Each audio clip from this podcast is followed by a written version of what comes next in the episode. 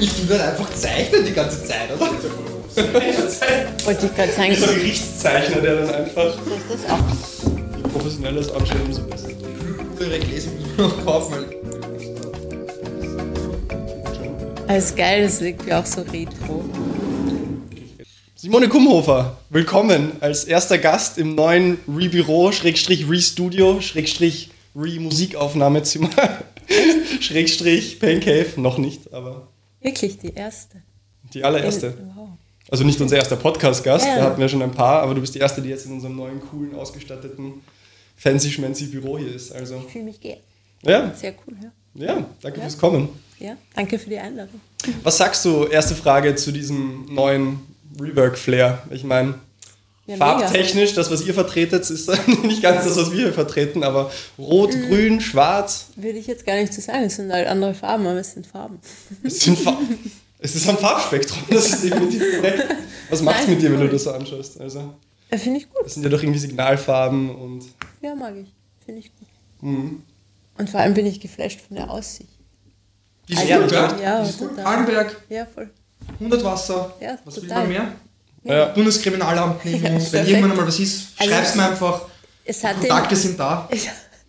alte WU, es hat so den Berlin-Vibe.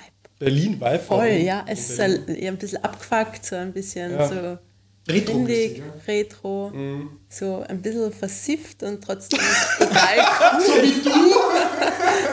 Sag, sag das nicht so laut, das ist die Alma Mater meiner Eltern, die waren ja beide Ja, auf der WU, ja. haben hier studiert und Ich so. meine, ich bin auch schon alt, gell, und bin auch in Wien ja, ganz aufgewachsen. unglaublich. Naja, Fühlst du dich zum alten Eisen zugehörig, oder? es hat sich jetzt, also heuer war schon so ein Knackpunkt. Mhm. Also 40 zu werden ist definitiv Härter als 30? gar kein Vergleich. Also Ja. 30, da hat man irgendwie so das Gefühl, so jetzt ist man erwachsen. Aha. Was ja völliger Bullshit ist. Man ist mit 40 auch nicht erwachsen. Ja. Ich nicht. Aber 40, da denkt man sich dann schon, man wirkt jetzt auf die anderen auch schon ein bisschen Reifer. Nicht mehr so jung. Ja, das stimmt, aber du musst dir mal überlegen, du hast jetzt mindestens noch 40, 50 Jahre. Ja, 50 Jahre, wenn, du das, wenn man sich das so überlegt, ist das schon lange Zeit, 50 Jahre. ja verdammt. Und, und, aber trotzdem denke ich immer, mir geht die Zeit raus. Also Mhm. es gibt so viel zu tun und so viel ähm, zu lernen. Und ich habe da manchmal so ein bisschen die Befürchtung, dass ähm, das alles knapp wird. Mhm. Weil das, was ich alles verstehen will, ist doch ganz schön viel. Wenn du sagst, Und- jetzt in diesem Jahr mit den 40 ist dann plötzlich eben ein bisschen ein Paradigmenwechsel passiert, so in dem, in dem Mindset, wie du über dich und das Alter nachdenkst. Haben sich dann auch die Prioritäten plötzlich Ja. sehr schnell verschoben?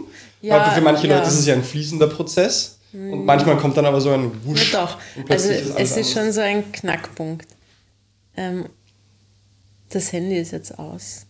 Vielleicht hat es keinen Strom mehr. Vielleicht müssen wir auf Aufnahme klicken.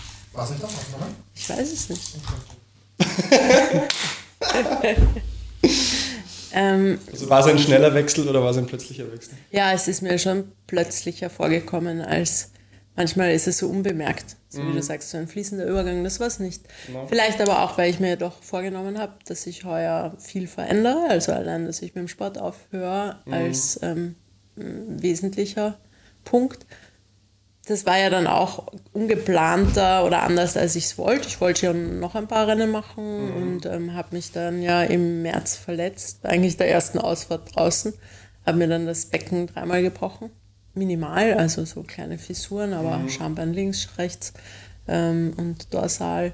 Und das war dann halt so, dass man sich denkt, ja, das dauert jetzt. Vor allem Laufen, weil Radfahren ging relativ schnell und Schwimmen auch. Aber Laufen dauert dann doch. Und dann, für was, wenn ich jetzt noch hätte wollen, ein Rennen im Mai machen, also beim Apfelland-Triathlon, das wäre mein letztes Rennen gewesen. Wenn ich dann im Juni oder im Juli nochmal einen Aufbau mache, dann denkst du dir halt so, okay, vielleicht war das so gedacht. Also das große Ganze hat ja auch was anderes. Ähm. Ich habe quasi. letztens Leute genau über das debattieren hören, so, es passiert irgendwas im Leben und es soll halt so sein und es ist ein Zeichen und wahrscheinlich stimmt es manchmal und manchmal, Manch- vielleicht redet man sich auch zu viel ein, aber Ja. manchmal sind es definitiv Zeichen. Ja, Äh, es, es war dann aber auch so, dass ähm, das dann auch okay war. Also irgendwie spannenderweise, und das hat mir sehr zu denken gegeben, ähm, ist dann auch so ein bisschen eine Last von mir abgefallen, Mhm. weil ich wollte ja zumindest mein letztes Rennen noch richtig gut machen Mhm. und habe mich da ja schon sehr drauf äh, vorbereitet und, ähm, und dann war es aber so, der, so die ersten Gedanken waren echt so, puh, okay, ich muss nicht. Also, Erleichterung. Also, ja, Ja. also vor allem dann halt, ist, ich wusste, ich kann das Rennen nicht machen, also Apfelland-Triathlon. Ja. Und dadurch ist extrem was abgefallen und das hat mir schon zu denken gegeben, weil eigentlich möchte ich das Ganze ja primär auch machen, weil es mir Freude macht, weil es mir Spaß macht. Weil es Mhm. Aber das waren deine ersten Gedanken, das finde ich ja, spannend. Voll. Voll. Ich hätte Also- erwartet, die ersten Gedanken sind eher eine Art von Hilflosigkeit, Verzweiflung und dann vielleicht beim rüber, rüber reflektieren. Aber relativ schnell. Und das war dann aber auch so. Und ich meine, ich, möchte auch nie zu viel hineininterpretieren, aber ähm, ähnlich wie Form follows Function. Wenn du diesen unterbewussten Gedanken hast, boah, das stresst mich brutal, dann kommt irgendein, Untersturz. ja, dann kommt irgendwas. Irgendwas das kommt. ist so der innere, das, äh, ja, Ja, ja, Ja. Weil die innere Grundeinstellung halt so viele Mikrohandlungen Ja, genau. oder Nichthandlungen Ja. etc. bedingt, der, derer man sich gar nicht bewusst ist. Aber irgendwann sammelt sich das Ja. an halt zu einem Main-Event. Genau. Ja. Aber vielleicht ganz kurz davor, letztes Rennen, äh, Verletzung, dann Karriereende unter Anführungsstrichen. Magst du uns noch mal kurz deinen Werdegang einfach grob runterbrechen? Ja. Du im Sport? Ich im Sport. Ja, also grundsätzlich so komme ich aus einem ganz anderen Sport. Also ich bin früher geritten, also Springreiten, so auch auf relativ hohem Niveau. Ähm, und habe mit Ausdauersport gar nichts am Hut gehabt. Also ich bin immer viel laufen gegangen, weil es mir Spaß gemacht hat, aber joggen, also ohne Uhr, ohne, ich kann mich erinnern, da gab es noch nicht einmal so, also wie ich so 15, 16 war, habe ich so zu laufen begonnen, das weiß ich noch, da war ich mit, mit meiner Mom beim Intersport Eibel und ich, ich bin aber so ausgestattet worden, vernünftige Schuhe. Okay.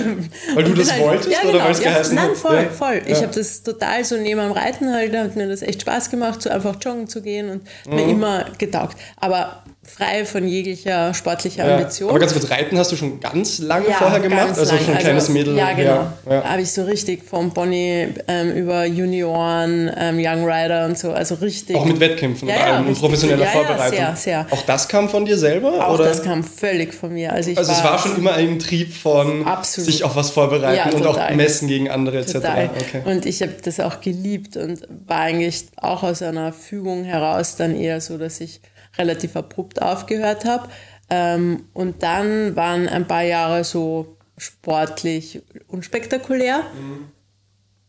Und dann habe ich meine erste Firma gegründet. Ich habe ja Kommunikationswissenschaften primär studiert und, und auch Wirtschaft und ähm, habe da mich dann relativ schnell selbstständig gemacht, weil ich gemerkt habe, ich funktioniere nicht gut als Angestellte. Bin so ein bisschen ein Freigeist, was das betrifft und habe mich, glaube ich, mit 23 oder mit 24 selbstständig gemacht und habe nur gearbeitet, Okay. 24-7. okay, aber die. Profisportkarriere wäre nie eine Option gewesen. Oder Im Reitsport, doch, das war so ein bisschen gedacht, aber aus unterschiedlichen Umständen habe ich das dann verworfen, weil ich da auch gemerkt habe, so gut wie ich werden möchte, Ja. ähm, werde ich nicht aufgrund von finanziellen Einschränkungen, weil im Reitsport ist es natürlich so, da kannst du trainieren, was du willst, wenn du nicht das Material hast, die Pferde und die einfach ein unfassbares Vermögen mittlerweile kosten.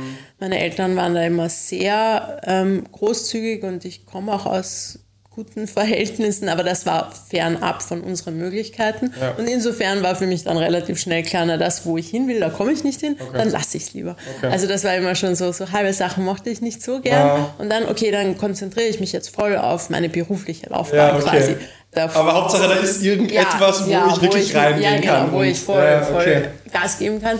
Und dann habe ich da aber auch den Bogen so sehr überspannt, Mhm. das ist auch eine Eigenschaft von mir, dass ich irgendwann in so einem, heute würde man sagen, klassischen Burnout. Mit Mitte so, 20 dann schon? Ja, genau. Okay. Ende 20 mit so Panikattacken. Okay. Also ich bin dann teilweise im Auto gesessen und habe echt ähm, irgendwie das Gefühl gehabt, die Welt ähm, oder der Boden unter meinen Füßen verschwindet und ich ähm, falle in ein Loch.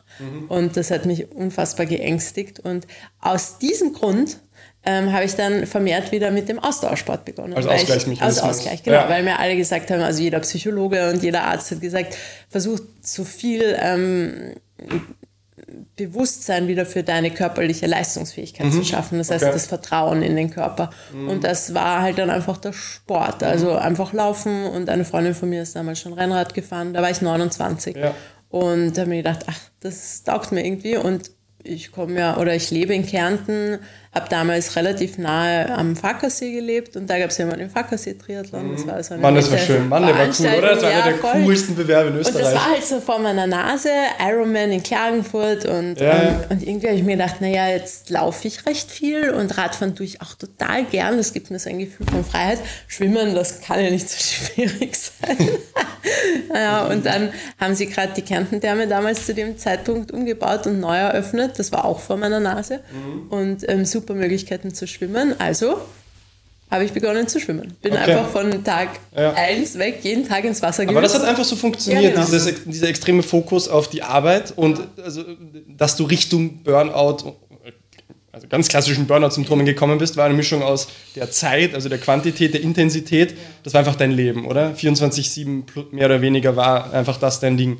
Und das hast du dann einfach austauschen können? Naja, nicht so schnell, aber, aber dann habe ich gemerkt, dass mir im Sport, das macht viel Spaß. Dann habe ich die ersten ähm, Wettkämpfe gemacht, weil dann habe ich mir halt gedacht, na gut, ähm, so olympische Distanz, das kann ja jetzt nicht so schwierig sein. Und ähm, habe mich da einfach wieder aus meiner, ja, das ist so eine Eigenschaft, aus meinem eigenen Wahnsinn heraus da einfach quasi hineingetigert. Ja. Und das hat dann relativ schnell ganz gut funktioniert und ähm, Und hat dich auch Besserung gebracht im Sinne genau, der körperlichen ja, Symptome, völlig, der genau, geistigen genau.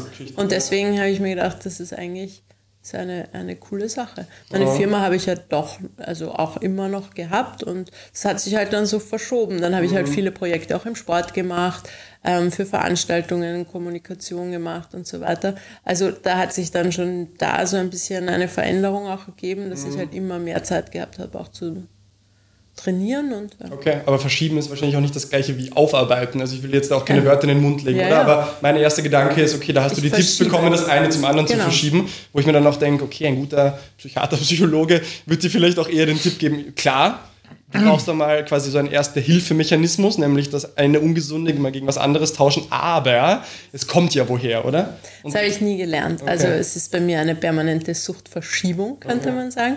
Ich tue nichts anderes, außer zu kompensieren.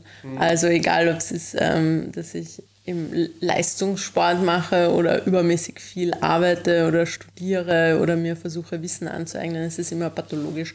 Also das ist so ein, ja, ein sehr schwieriges, für mich auch oft dann nicht so schnell merkbares, feines weil das halt du bist, oder? Ja, also genau. das war immer schon in dir und so bist du an alles herangegangen, mehr oder weniger, was du in deinem Leben halt verfolgt hast. Ja, Ja. und das ist halt eine große Leidenschaft immer in mir, aber so wie das Wort, der Wortstamm auch das Leiden beinhaltet, schafft es dann irgendwann Leiden. Das war immer so, egal was ich mache. Ich mache es in einer hohen Intensität mit sehr viel Passion und ähm, es wird aber dann immer zu einem großen Leidensfaktor. War im, jetzt im Triathlon im schlussendlich ja auch nichts anderes. Also am Anfang viel Spaß und Freude und wow, ich bin da in etwas gut und das, Ja. das ähm, gibt mir total viel, bis in den letzten Jahren dann natürlich mein innerer Anspruch so ein hoher war ähm, und dann auch viel mehr Druck schon wieder und, und da eigentlich dann mehr Leidensdruck wirklich. Also so quasi, ich, ich habe Rennen im Kopf, wo ich wirklich coole Leistung gebracht habe, jetzt so re retroperspektiv betrachtet und wo ich nicht zufrieden war, wo ich sogar maximal erleichtert war, einfach, dass ich irgendwie abgeliefert habe, dass ich also so quasi so, okay, es war nicht ganz schlecht, ich fühle mich aber trotzdem nicht zufrieden damit und das ist ja auch wieder eigentlich unfassbar schade. Ich glaube, das ist meine Lebensaufgabe. Mega interessant, ja. Und es ist sowas, ähm, diese Eigenschaft, sich wirklich in etwas Vollends hineinzugeben und auch dann, dann aber auch sehr gut zu sein. Es ist ein bisschen so ein, äh, klar, Fluch und Segen, aber so ein diabolischer Segen, weil erst einmal bist du halt einfach gut in dem, was du machst. Ja? Durch Ja, diese Passion, durch das klar. zeitliche Investment und dann wirst du auch einfach Fähigkeiten haben, gewisses äh, Auffassungsgabe, Intelligenz und so weiter. Das heißt, ganz am Anfang kriegt man ja einfach mal Zuspruch, oder? Genau. Du wirst glaub, extrem das viel hören von außen, ja. wow, wie gut du da Ja, unterwegs bist, Genau, das toll ist du das das machst. Toxische eigentlich. Ja. Dass wir ja immer so ein, so ein Ego-Teil von uns nähern mhm. im Außen, mhm. wo dann einfach viel Applaus kommt, obwohl es ja eigentlich pathologisch ist. Also mhm. eigentlich ist da ja irgendwo ein Defizit in einem, das versucht zu kompensieren über mhm. extreme Leistung und, ähm, und dann kommt der Zuspruch von außen. Es ist ja, ja, wenn man, vorhin habe ich das Wort Suchtverschiebung reingenommen, es ist irgendwie eine Sucht, ähm, einen Alkoholiker oder einen Drogenabhängigen, das äh, sagt man, oh Gott, Katastrophe und, mhm. und mit dem Finger drauf und mhm. pfui. Ähm, aber es ist nichts anderes. Das ist irgendwo eine Suche nach etwas, eine Kompensation, ein, ja. ein Mechanismus, der versucht, etwas zu füllen, was in einem mhm. nicht da ist oder nicht spürbar ist. Ja. Und die Wege dorthin sind mannigfaltig. Mannigfaltig. Und, ja. und das ist das wahrlich Spannende, wie tiefgründig wir Menschen, wie unterschiedlich jedes Individuum ist. Und mir sind aber auch irgendwann die Augen aufgegangen, als ich so aus der Neuroperspekt neurologischen Perspektive ein bisschen mehr über Sucht, Dopaminsystem gelernt habe. Und das ist natürlich nur eine Perspektive auf das Thema. Aber es ergibt so viel Sinn, weißt du? Und du kannst ja von allem abhängig werden. Die Klassiker sind halt Substanzen, die das triggern. Aber es kann auch Erfolg sein. Es kann spazieren gehen sein. Es kann ja x-beliebige Sachen sein. Und äh, das Prinzip ist immer dasselbe. Du gewöhnst dich an ein gewisses Baseline von dem etwas und alles, was unter diesem Baseline ist, ist nicht nur, ich hätte das jetzt gern, sondern es ist psychischer Schmerz. Und du brauchst dann diese Mindestmenge, um dich überhaupt normal zu fühlen. Und das ist ja das eigentlich Diabolische an der Sucht. Du brauchst dieses Mindestmaß an Alkohol, Tabak, was auch immer, Erfolg, Zuspruch von außen und dich einfach mal normal. Und dann aber das dementsprechend mehr, um überhaupt diesen Push wieder zu haben. Und das ist dann so ein Kreislauf. Ja. Und alles ist endlich. Also du hast nur ein, eine gewisse Kapazität auch zur Verfügung. Ähm, und dann wird es halt dann irgendwann wieder ungesund, egal mhm. auf welcher Ebene, ob Substanzen sind, die einfach ja schon in minimalen Mengen mhm. toxisch für den Körper sind. Mhm. Aber es ist ja im Sport auch nichts anderes. Ich meine, da braucht man sich ja keine Illusion hingeben. Leistungssport ist nicht gesund, mhm. ähm, weder für die Psyche noch für den Körper. Mhm. Ähm, und die Fähigkeit, da über bestimmte Mechanismen hinauszugehen, die der Körper eigentlich einsetzt, um sich zu schützen, mhm. die auszuschalten, ist ja nichts Positives. Mhm. Wir klatschen und applaudieren zwar allen, ähm, die das können, weil sagen wir, boah, ja. out of the comfort zone und ähm, extend your limits, ja, ja. keine Ahnung. Pain no gain. Ja, ja, schrecklich. Ähm, und in Wirklichkeit muss man eigentlich sagen, boah, das ist eigentlich so schade. Und für mich, ich empfinde es ja mittlerweile auch so. Mhm. Weil es natürlich, egal was ich mache, mit so einer hohen Intensität ist, aber das immer in so einem Wahn ausartet, dass das, ja, es zerbricht ja auch immer alles rund um einen. Mhm. Also es ist ja natürlich, das ist ja auch für ein Umfeld nicht unbedingt ja, ja. sehr förderlich, ja, ähm, ob es Beziehungen zu Mitmenschen sind. Man ist ja irgendwie immer der volle Freak. Es ist ja extrem spannend, weil gleich einerseits ist es toll, wenn es so Leute gibt wie du, die die Fähigkeit haben, sich in eine Sache hineinzusteigern, ob jetzt positiv oder negativ und dann auch gut zu sein, weil irgendwie wir Menschen mögen es, hohe Leistungen betrachten zu können, weißt du? Deswegen gibt es ja Sportfans, die dir dann applaudieren, wenn du was ableistest. Klar. Und wir applaudieren großen Künstlern, die was schaffen. Also einerseits wollen wir ja solche Menschen um uns haben, aber es ist halt ein Preis, den du dabei zahlst. Ja. ja? Und es gehört so viel zusammen, weißt du? Weil es gibt ja dann diese Organ Champions, von denen der Alex oder von denen wir auch immer reden, jetzt zum Beispiel im Sport, die Frodenos vielleicht, ah, weiß ich nicht ganz, aber zum Beispiel ein Kipchoge oder sowas, ja? Die ja auch, wie sie reden, die auch das, die Aura von Balance und Gelassenheit ausstrahlen. Und es gehört halt so viel zusammen, ja. diese Art von Champion zu sein. Einerseits das, was du wahrscheinlich genau. hast und kannst, dich wo reinfuchsen, wirklich viel Gas geben, äh, die, diese ähm, Grundbedingungen mitzubringen und dann noch fünf andere Dinge, ja, ja. die du sehr ausgeprägt haben Voll. musst. Ja? damit du also alles im Balance kriegst. Also ist, glaube ich, wirklich ein gutes Beispiel. Das beobachte ich immer auch. Das ist für mich aber sehr außergewöhnlich. Also mhm. mir fallen gar nicht viele Athleten ein, mhm.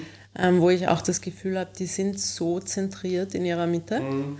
ähm, haben einen komplett anderen Blick aufs Leben mhm. und ähm, sind, ich habe nicht das Gefühl, dass da eine Ego-Behaftung ist. Und das macht einen unfassbaren Unterschied. Mhm.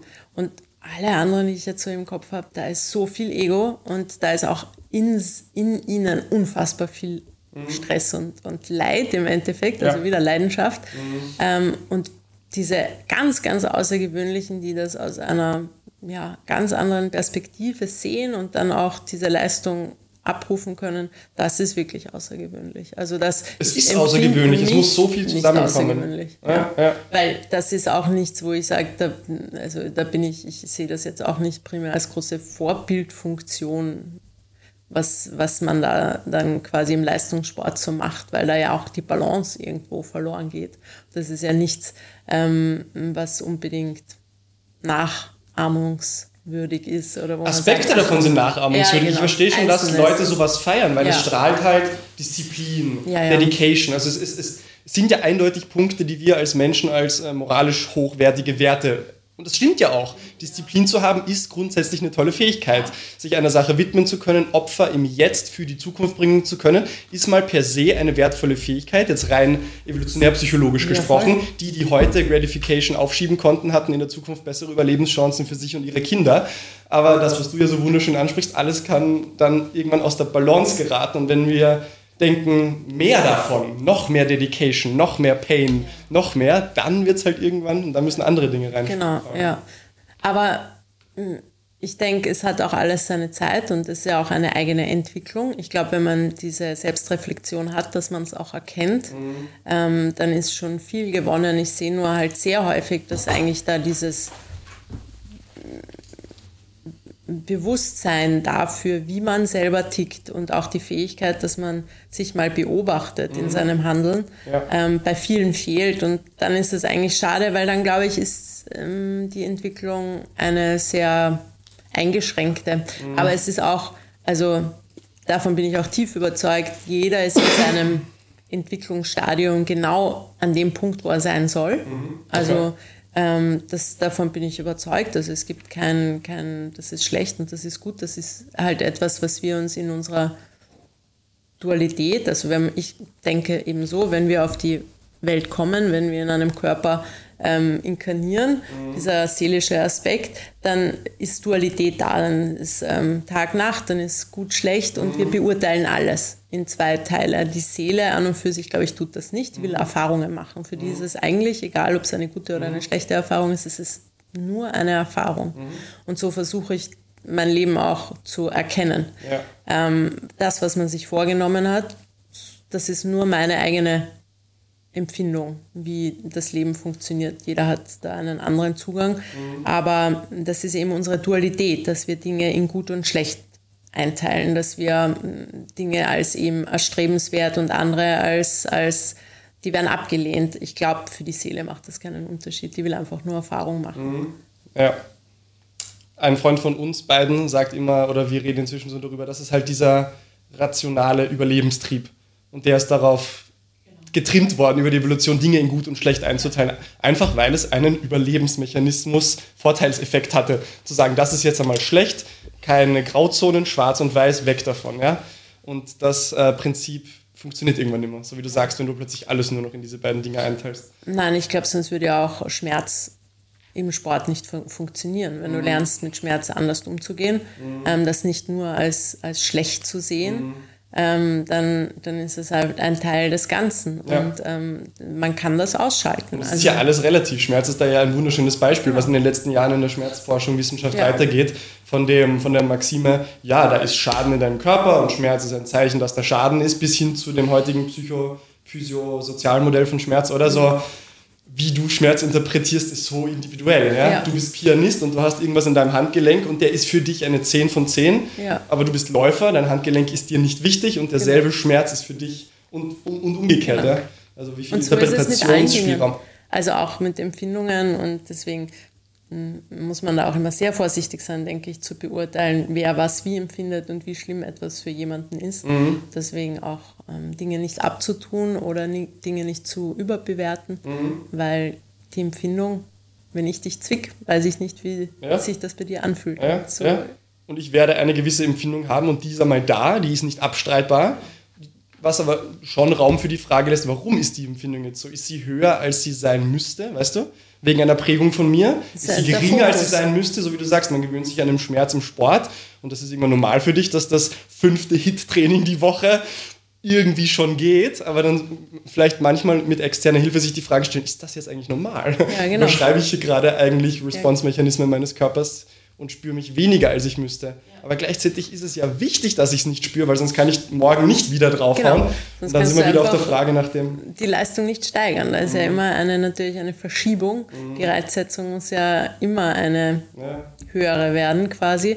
Sonst werden wir uns auch nicht entwickeln. Aber es ist trotzdem spannend, wie natürlich jeder damit umgeht und was man sich für Gedanken dazu macht. Aber ich glaube, das Wichtigste, was ich so gelernt habe, ist einfach eine gewisse Körperintuition. Also ein Trainingsplan ist wunderbar und quasi auch ein Ziel zu haben, ist ganz entscheidend. Aber mh, die Fähigkeit zu entwickeln oder viel Fokus darauf zu legen, mh, was der Körper dir für ein Feedback gibt. Also diese, ich nenne das jetzt mal Körperintuition, ist ganz entscheidend. Ähm, natürlich muss man auch immer beachten, ja, was ist man für ein Typ? Neigt man eher dazu, da eher vorsichtig zu sein, auch mit sich, also so ein bisschen hypochondrisch oder eben gar nichts zu spüren. Aber ich glaube, das ist eigentlich ein schöner ähm, Weg, den man im Sport ja durchaus ähm, lernen kann oder wo man sich entwickeln kann. Ja. Okay. ähm, dann würde ich gerne so viele Side-Themen noch, aber machen wir noch mal kurz trotzdem weiter jetzt beim Werdegang. Wir sind jetzt bei Ende 20, 30 bei dir. Also eigentlich dieser erste große Erwachsenwerden-Schritt, wie du vorher gesagt Ja, hast. Du hast jetzt in den Ausdauersport reingefunden. Und wie hat das dann begonnen? Waren da schnell auch Erfolge dann eben da? Ja, ja, ja. Und dann da das Mindset entwickelt, boah, noch mehr und mehr, oder? Das war fließend, aber es ist dann schnell, also es war relativ schnell klar, schon bei meinen ersten Leistungsdiagnostiken, dass die Voraussetzungen relativ gut, gut sind. Also ohne, dass ich viel ähm, vor ähm, Erfahrung hatte oder da auch viel in Training investiert habe, eigentlich gar nichts. Ähm, am V- VO2 Max hat man relativ schnell erkannt, da ist wohl Potenzial vorhanden. Das weiß ich noch, da kann ich mich noch erinnern. Das einzige und wichtigste Kriterium. Da war ich die damals. V2 Max. Ja, das, also ich ja noch überhaupt keine Ahnung. Gell? So, ja, mach mal halt jetzt mal eine Leistungsdiagnostik und Ja. die habe ich damals gemacht bei Mario Hüß. Okay. Und ganz witzig, das war so mein erster Kontakt und, ähm, und irgendwie, ja, dann ging es ganz schnell, dass ich ähm, doch so als Age-Grupper relativ schnell erfolgreich war und dann halt immer bei den Age-Group-Rennen gleich mal ganz vorne und irgendwie Aber wir reden jetzt mal von österreichischen Rennen halt quer durch ja, Bundesländer aber, durch. Oder ja, nein, ich war relativ schnell dann halt relativ viel auch bei den Ironman und Challenge-Rennen Okay, überall unterwegs. ja. Ähm, ich kann mich erinnern, ich habe zum Beispiel das erste Bachrhein-Rennen gemacht, damals Aha. noch Challenge. Okay. Das war eines meiner ersten großen Rennen, da war ich, glaube ich, gesamt zweite Age-Grupperin oder so. Also es war dann immer schon sehr quasi im Gesamt. Also Halb- und Langdistanz? Nein, nur halb. Halb, also okay. halb, halb. Langdistanz Aber in deinem ersten, zweiten, dritten Jahr dann Ja, als genau, Ausdauer-Triathletin genau, schon? genau. Okay, ja. Und dann, 2016, bin ich dann Staatsmeisterin geworden Mhm. auf der Mitteldistanz und in Litschau. Und das war dann so irgendwie, da waren eigentlich alle Mädels damals, die so quasi in Österreich Mhm. irgendwie gut waren am Start. Also von Lissy Gruber kann ich mich erinnern, über, es war halt noch so die alte Garde. Ähm, und denen habe ich gleich mal beim Radfahren ziemlich viel abgenommen. Ähm, also so, dass es war, dass ich mir selber gedacht habe, okay, da ist scheinbar Potenzial vorhanden, Mhm. dass man das einmal probiert, vielleicht auch auf einem Profiniveau Okay. ähm, ein bisschen umzulegen. Und War bis dato gar nicht in deinem Kopf. Nein, aber dann dieses eine Rennen, der ja, genau, Staatsmeistertitel das war gegen diese anderen. Ja, Ja. das war eines, ja, also davor habe ich mir darüber, glaube ich, gar keine Gedanken gemacht. Und eine Woche später war ich dann ähm, in Zürich auf der olympischen Distanz. Ähm, weil da waren wir damals für den Ironman dort und ich bin halt nur ähm, 5150 gestartet. Und das war dann ja schon mit ziemlich viel internationaler Besetzung. Und da war ich auch ziemlich gut. Ich glaube, das habe ich dann irgendwie Hast so. du zu dem Zeitpunkt schon, haben, sind da Leute an dich herangetreten wegen Sponsoring oder war das wirklich äh, einfach self-fueled alles? Ja, alles. Also du hast da irgendwie Leistungsdiagnostik gemacht, hast Trainer gehabt, hast schon, oder? Ja, das schon, ja. Mhm. Aber das ist dann einfach so dahin geflowt. Ja, genau. Natürlich eben gegeben Ja. deines Mindsets und Ja, deiner. Persönlichkeit hast du dich schon reingefuchst, aber es aber- ist einfach passiert. Es ist einfach passiert und ich war da ganz tief drinnen quasi. Ja, Ähm, hat mir unglaublich viel Spaß gemacht und das war irgendwie auch noch mit so einer gewissen Leichtigkeit. Und dann kamen halt Mhm. so Erfolge, die dann so unfassbar cool waren. Ich, ich weiß noch, dass Mhm. ähm, der ÖTRV nach dem Staatsmeister dann zu mir gekommen ist und gefragt hat, ob ich eben bei der Europameisterschaft, weil die war in dem Jahr dann bei der Challenge Walchsee, Mhm. ähm, ob ich da Elite starten möchte. Ähm, und da war ich so, Äh, nein. Ja, okay. Also nein, will ich jetzt nicht. Ja. Und das weiß ich noch, das war, glaube ich, dann so zwei Monate später oder sechs Wochen später. Und ich bin noch als Age-Grupper gestartet und war aber Top 10. Also mit den Elite-Damen, glaube ich. Ich war, ähm, habe eine der besten Radzeiten gehabt im ganzen Feld. Und da war dann so, dass ich mir wirklich dann Gedanken darüber Was gemacht hast du denn habe. damals trainiert? Also stundenumfangmäßig und. Ich denke so zwischen 15 und 18 Stunden. Mhm. Also ich bin sehr viel schwimmen gegangen, Ja. weil wenn man nicht vom Schwimmen kommt und war das irgendwie so, aber zu der Zeit bin ich auch ganz gut geschwommen. Mhm. Ähm, ich weiß noch, ein Jahr später, das war dann 2017, bin ich eigentlich so mit der großen Hauptgruppe aus dem Wasser, also so Daniela Bleimehl und so waren am, das war auch am, am Walchsee.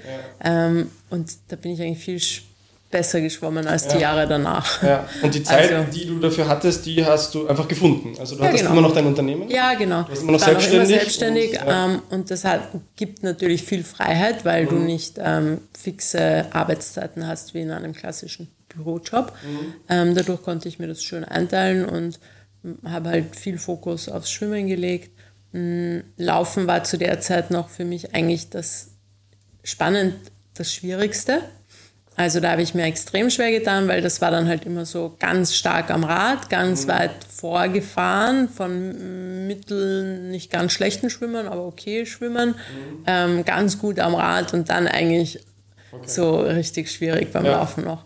Und das hat dann ein paar Jahre gedauert, da habe ich wirklich auch viel dann investiert und ähm, da ging mir dann irgendwann relativ spät, aber ich glaube Ja. so 2019. da Aber du hattest eben recht flexibel Zeit für die Ja, Trainings genau. und es hat sich auch überhaupt nicht wie Opfer bringen jetzt per se Überhaupt angefühlt. Zu sagen, nicht, ich kann dafür nicht Nein, fortgehen na- und na. muss dazu Nein sagen, sondern du hast halt deine Arbeitswelt noch immer gehabt und dann das. Ja, das ja, war genau, halt dein Ding. Genau. Ja. Und also sofort gehen und, und Party und Freunde, wie soll ich sagen, das war jetzt für mich nie wichtig. Also ich habe immer relativ schnell irgendwelche Projekte für mich entdeckt, denen ich alles unterordne, aus Mhm. Ja. einem intrinsischen, Aha, ja, ja. Ähm, Aber dein Social Circle war dann wahrscheinlich ja auch aus den Sportlern und anderen Triathleten und so weiter hat sich daraus bestückt, dann oder? ein bisschen ja. entwickelt. Ich muss aber dazu sagen, ich bin jetzt nicht so das Herdentier, ich Mhm. trainiere nicht gerne in der Gruppe. Ähm, ich brauche niemanden zu Ich motivieren. ja. Also ich mache mein Ding selber Ja. ähm, und habe bis heute ganz wenige Einzelne, mit denen ich wirklich gerne Radfahren gehe Mhm. zum Beispiel. Also ähm, bei uns zu Hause ist halt, wenn die Sarah Village da ist, gehe ich ganz gern mit der Sarah fahren, weil die mag ich auch als Mensch wirklich gerne. Mhm. Ähm, und sonst die Gabi, Gabi Obmann und sonst das war's. Ja, okay. Keine, keine Ja. weiteren ähm, Ja. Begleitungen und wir sind aber alle drei, also das ist ganz witzig, weil das sagt jeder immer genau das Gleiche. Also es ist immer, es- ich glaube, man ist auch ab einem gewissen Niveau gerne mit sich beim Training, Mhm. weil du hast einen Plan, du hast eine Aufgabe und du brauchst Mhm. da jetzt niemanden, der dich motiviert. Die Sarah ist noch die, die am meisten Motivation durch die Gruppe schöpft. Ja, okay. Das ist halt auch, glaube ich, auf der Kursdistanz einfach auch anders, weil die sehr viel in Trainingsgruppen sind und so weiter. Aber ich, ja, ich habe immer sehr viel auf der Rolle trainiert, Radfahren, so auch im Sommer. Für mich hat ähm, Radfahren nie nur diesen, "Ah, ich bin jetzt stundenlang draußen, das ist so schön, sondern ich finde, Rolle ist unfassbar effizient. Ja. Man erspart sich unglaublich viel Ja, ja. Zeit und ähm, so richtig viel Härte am Rad bekommst du am idealsten vom Bergauffahren oder Rollenfahren. Kann ich 100% bei mir was das Bergauffahren. Ja, Lange genau. Zeit vor Rollen noch, auch im Ja, Winter genau. bei 1 Grad und Regen draußen, aber immer auf demselben Hügel. Ja, genau. Die 10 Minuten Intervalle da hoch, das war, das bringt extra, also kann ich unterschreiben, ja. Äh, Gruppentrainings, das ist lustig, ja. Wir haben letztens eh auch darüber geredet, wie die Einzelsportarten, aus denen Triathlon besteht, ähm, rein historisch äh, im Amateur- und im Elitefeld eigentlich sehr viel als Gruppensportarten betrieben werden, oder? Ähm, Radfahren im Hobbybereich, aber zumindest in der Elite, Radteams, die zusammen trainieren. Auch mit, das ist natürlich eher ein homogenes Feld, aber auch in diesen Spitzenleuten gibt es große Unterschiede. Läufer, die in Gruppen trainieren, Schwimmer auch dasselbe. Ähm, und ich bin grundsätzlich bei dir alleine trainieren. Ich bin auch gern mit mir selber alleine und du kannst auf dein Leistungsniveau schauen und so weiter.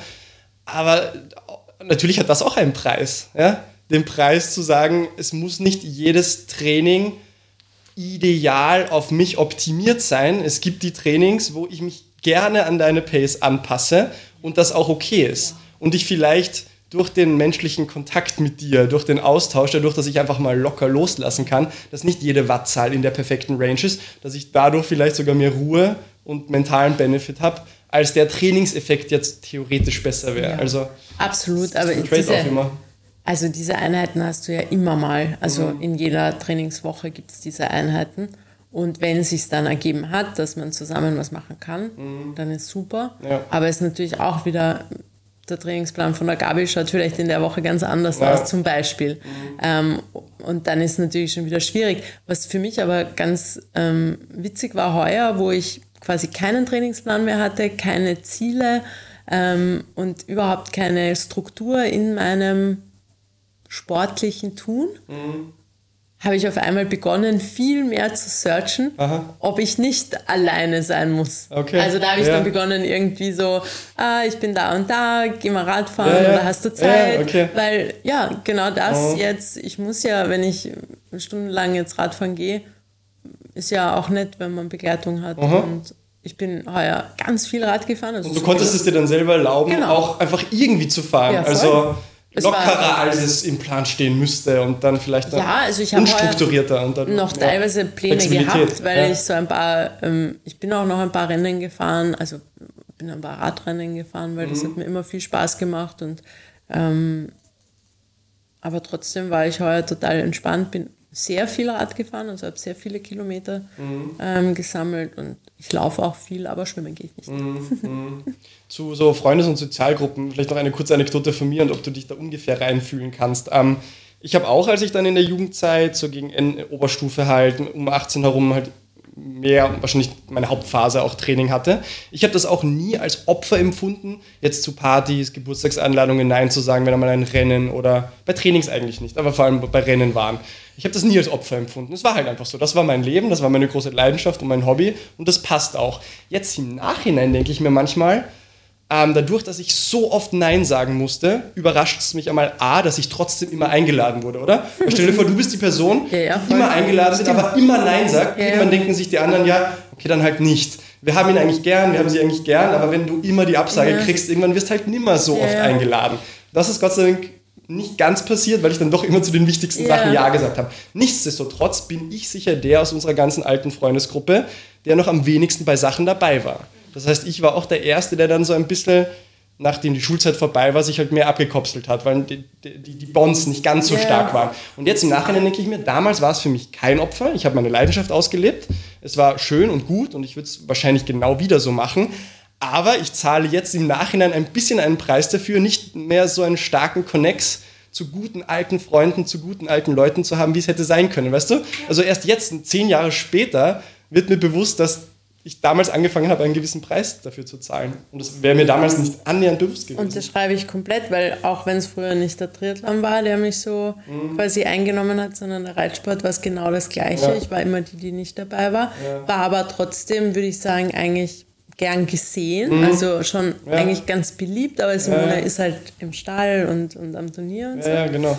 Ähm, und worüber ich mir da jetzt auch Gedanken gemacht habe, irgendwer hat mich jetzt mal gefragt, ja, wann hast denn du ähm, quasi Matura-Jubiläum? Und ich so, ähm, oh ja, 20-jähriges. Ja, ja. Und dann so, habt ihr was gemacht? Und ich so, keine Ahnung. Keine Ahnung. ja. Wahrscheinlich haben sie mich vergessen. Geil. Weil ich überhaupt kein, eben diese, ich habe schon, also so ein bisschen Kontakt, aber da ist ja. wahrscheinlich niemand, der dann sagt, Ah, die Simone, die, Simone, die ist ja auch weil, noch. Äh, das Simone sage ich das nächste Woche. 20-Jähriges eh hast du gehabt dieses Jahr. Ja, genau. Ich hatte 10-Jähriges und exakt same Story. Irgendwer fragt mich, was mit? Das ist schon 10 Jahre her. Ich so, ah ja. Ah ja, hat, hat irgendwer was gemacht? Ich habe keine Ahnung. Ich weiß es auch nicht und das, das hat mir dann ja. echt leid getan, weil ich mhm. mich urgefreut, mhm. wenn ich die gesehen hätte und ja, ja, wenn man einfach so weiß, was, was der ein oder andere jetzt macht. Ja, ja. Es ist lustig, ja. Also äh, soziale Kontakte, Freundschaften können auch gepflegt, aber ja. manchmal weiß man es im Moment gar nicht. Du? Also manchmal weißt du gar nicht, was das gerade bedeutet, was du jetzt machst und wie du zehn Jahre, 20 Jahre später. Also, und das ist dann, man merkt dann halt mit 40 ist es halt so, dieser wirklich Inner Circle ist ein ganz, ganz kleiner und eigentlich primär Familie. Mhm. Also Gott sei Dank ist, verstehe ich mich mit meiner Familie so gut und mhm. ähm, mit meiner Schwester und die lebt jetzt auch wieder in Kärnten. Also insofern ist da auch Nähe. Mhm. Dann habe ich eine Freundin, die kenne ich mein ganzes Leben, also aber sonst ist da nicht so viel. Und dann aus dem Triathlon, da hätte ich auch nie so das Gefühl, das sind jetzt Freundschaften entstanden. Also tiefe Freundschaften, die über den Triathlon hinausgehen, ist ganz, ganz wenig.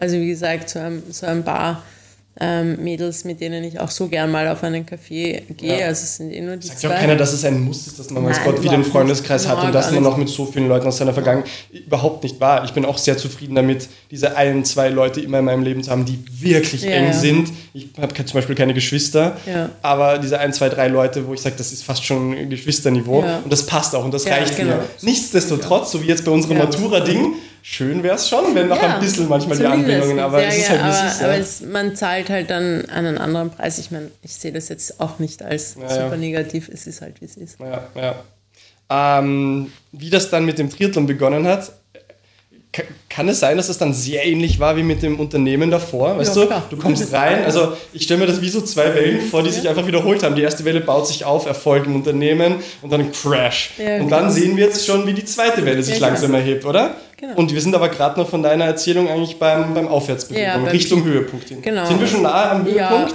ja, also vom, also- vom sehr erfolgreichen Amateur sein, jetzt schon die ersten Gedanken Richtung, hey, da ist noch mehr möglich. Ja, also vom, vom so Gefühl her und, und die schönste Zeit war dann eben so noch wenig Erwartungen, noch wenig, ähm, so quasi noch geflasht von, Ja. was ist möglich. Ja. Ähm, und so gekippt ist es dann eigentlich in der erfolgreichsten, in der allererfolgreichsten Phase, also so post-Covid würde ich mal sagen, Ja. ähm, wo ich dann für mich auch wirklich richtig gute Leistungen jetzt im Nachhinein also ich, gebracht habe. Also wirklich im, am Walsee 1,20 gelaufen ähm, bei der Europameisterschaft. So Dinge, die ich mir vorher nie hätte vorstellen können. Ich glaube ich, ähm, ja, Anne Haug ist, glaube ich, 1,17 gelaufen oder so. Das waren für mich echt schon so, hätte ich mir nie träumen lassen. Also als Letzte aus dem Wasser, glaube ich, als Vorletzte oder so und noch, ähm, glaube ich, Neunte geworden damals. Also so Dinge. Oder, oder auch Bodersdorf mit einer 400 auf einer realen Strecke. Also das waren alles Dinge, wo ich jetzt denke, boah, warum hast du dich da einfach nicht viel mehr gefreut? Org, ja. Und das tut mir wirklich im Herzen leid. Ja, das tut ja. mir so Aber leid. 2016 weil- bis 2019 Ja. war einfach eine einzige Aufwärtsbewegung. Ja, genau, Oder? das war schon... Nicht nur ähm, leistungstechnisch, sondern auch Ja, emotional, Freude, emotional genau. etc. Aufwärtsbewegung, Aufwärtsbewegung. Total. Ja. Dann Covid, wie immer, war, war, war die Covid-Zeit, ähm, weil du sagst, Post-Covid ist das dann, also Ja, immer noch geile Leistungen, aber plötzlich keine Freude. Ähm, was ist passiert? Also, ich bin dann halt sehr gut gewesen auf einmal. Also und dann war eher mehr Stress, oh Gott, ich muss jetzt so gut bleiben oder noch besser werden. Und kann ich das? Und wirklich unfassbar viel, also Vorrennen nahe des Nervenzusammenbruchs immer. Also richtig, richtig fertig im Kopf und so viel Angst, nicht abzuliefern. Und das war dann nicht schön. Also das nur im Ziel quasi nicht freuen können, sondern nur erleichtert sein, dass man nicht versagt hat. Also so große Versagensängste und gar nicht, dass das Umfeld mir da irgendeinen Stress gemacht hat. Das kommt alles aus mir raus. Und da ist genauso, wie du sagst, die Welle ist wieder ja. und dann wird es wieder toxisch und es wird eine hohe, hohe pathologische Komponente, die einfach ähm, und wo ich dann auch natürlich ja, dann wird man älter auch. Ich habe mir immer gedacht, ich möchte jetzt nicht Triathlon-Oma werden. Also ich habe jetzt auch nie vorgehabt, mein Leben lang ähm, auf Wettkämpfe zu fahren und dann halt wieder als Age-Grupper oder so. Das ist völlig in Ordnung, völlig fein, aber ich weiß, dass ich das nicht könnte. Also quasi mir dann auch quasi, es wäre auch jetzt für mich, manchmal denke ich mir, es wäre spannend, wenn ich irgendwo mitmachen würde, einfach zu sehen, also was hat sich so verändert. Ähm, aber ich, ich Aber würdest du sagen, die ganze Covid-Phase hat nochmal eine gewisse Besonderheit gehabt oder war das halt, weißt du, was ich meine? Also anscheinend ist so 2019 bis 2021 hinein dann wirklich so Umbruch langsam passiert und darüber würde ich gerne nochmal äh, spezifisch zu sprechen kommen. Aber dass das Corona war, dass diese Isolation war, hat das nochmal was beschleunigt oder verlangsamt Nein, oder verändert? Das war einfach. Mein Leben hat sich überhaupt nicht verändert. Ja, okay. Ich glaube, ich bin diejenige, die, wenn so, oh Gott, Covid-Zeit, das war so schrecklich. Mhm. Mein Leben hat sich, pff, Ja, ich konnte schwimmen gehen, das war halt dann genau der Ja, ja. Vorteil. Ja. Ähm, wir sind auch zusammen Radfahren gegangen. Man hat sich halt zufällig beim Radfahren ja. getroffen. Habe ich, also finde ich bis heute absurd, diese Empfehlungen damals, dass man ja. alles so isoliert und aber alles fein. Ja. Ähm, also mein Leben war sehr, sehr normal. Mhm. Also ich habe auch versucht, einfach so einen normalen Tagesrhythmus mit Training, mit ja. Arbeiten, mit Studieren. Da habe ich dann auch schon wieder zu studieren begonnen mhm. und so weiter. Also ich habe dann 2015 wieder, also da habe ich dann begonnen, Sportwissenschaften und Ernährungswissenschaften zu, zu studieren und dann mhm. Sporternährungswissenschaften. Also ja. war dann sehr beschäftigt. Ja, ja. Na, ich frage nur extra deswegen, weil vielleicht denken sich auch manche, okay, da kam wieder ein Umdenken, die Welle ist wieder gecrashed, wird sicher auch mit Corona zu tun haben. Na, Aber mein Gedanke wäre nämlich ja. auch gewesen, ich kann es mir nicht vorstellen, ehrlich gesagt. Also es klingt wie die Trajectory, die so oder so gekommen wäre, ja. Und ähm, ich, ich, bin auch überzeugt davon, dass, äh, also dass da wieder die Welle gecrushed ist und so weiter und dass es dann plötzlich toxisch, wie du ja selber sagst, wurde. Ähm, liegt sicher nicht daran, dass es per se du bist, weißt du? Also was du beschreibst, klingt wie dieses universelle Phänomen der Hedonic Treadmill, was man kennt. Du hast eine schöne Sache im Leben, du empfindest Happiness, wenn was besser und besser und besser wird. Und wie wir Menschen halt sind, und ich glaube, es gibt keine Eigenschaft, die uns, die unserer Spezies mehr eigen ist als das.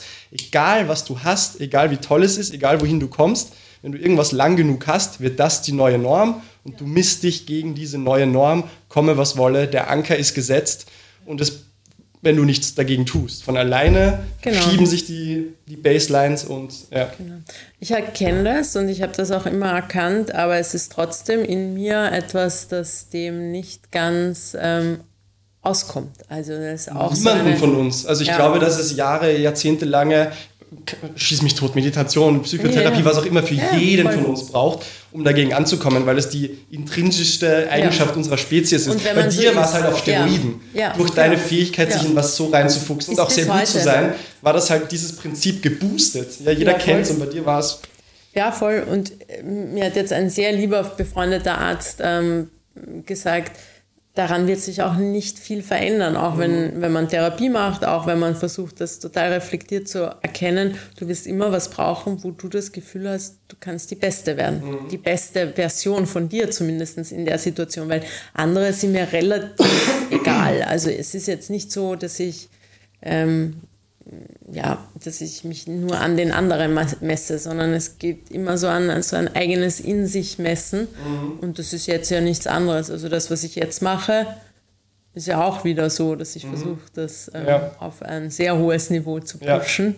Ja. Ähm, Aber wie du über das alles redest, ist ja wirklich unglaublich reflektiert. Wie du, ich, emotionslos klingt so gemein, aber wie du einfach reflektiert diese Sachen aussprechen kannst, das wird ja auch nicht von heute auf morgen gekommen sein. Ja? Mann, da ist natürlich auch, jetzt bin ich 40, also sicher 20 Jahre, jegliche Form der Selbstfindung dahinter, mhm. sei also im klassischen schulmedizinischen Weg über natürlich Therapie und so mhm. weiter, weil es natürlich immer ein hoher Leidensdruck und das mhm. erkennt man ja relativ schnell und ähm, so clever bin ich dann auch, ähm, dass man sich ja auch auf allen Ebenen Hilfe suchen kann. Mhm. Und daraus ergibt sich natürlich viel Erkenntnis, mhm. aber die ist natürlich auch mhm.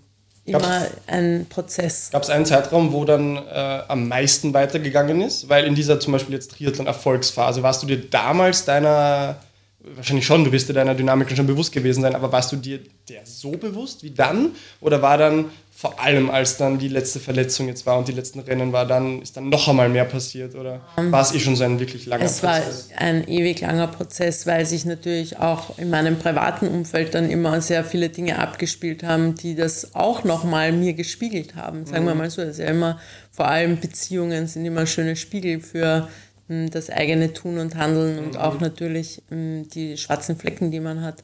Mhm. Und daraus hat sich für mich natürlich schon immer viel gezeigt und ich habe das auch immer versucht, eben sehr reflektiert und mit einer ähm, Selbstbetrachtung von oben, nenne ich das immer, zu beobachten, was er so tut und wie ich reagiere und warum ich wie reagiere, ist dann halt immer die ähm, Erkenntnissuche, denke ich. Mhm. Ja. Ähm, Bist du herangegangen an dein Leben wie Wissenschaftler? Ja, genau. Und das ist halt eine tiefe, verankerte Eigenschaft in mir, dass ich versuche, den Dingen immer auf den Grund zu gehen. Und auch ich möchte mich ja gern selber verstehen. Mhm. Also wenn du eine Reaktion hast auf eine Aktion, ähm, dann läuft da ja dazwischen viel ab. Und da ist beim Mensch natürlich viel verankerte Emotion, viel ähm, Erlebnis, viel im Un- oder Unterbewussten.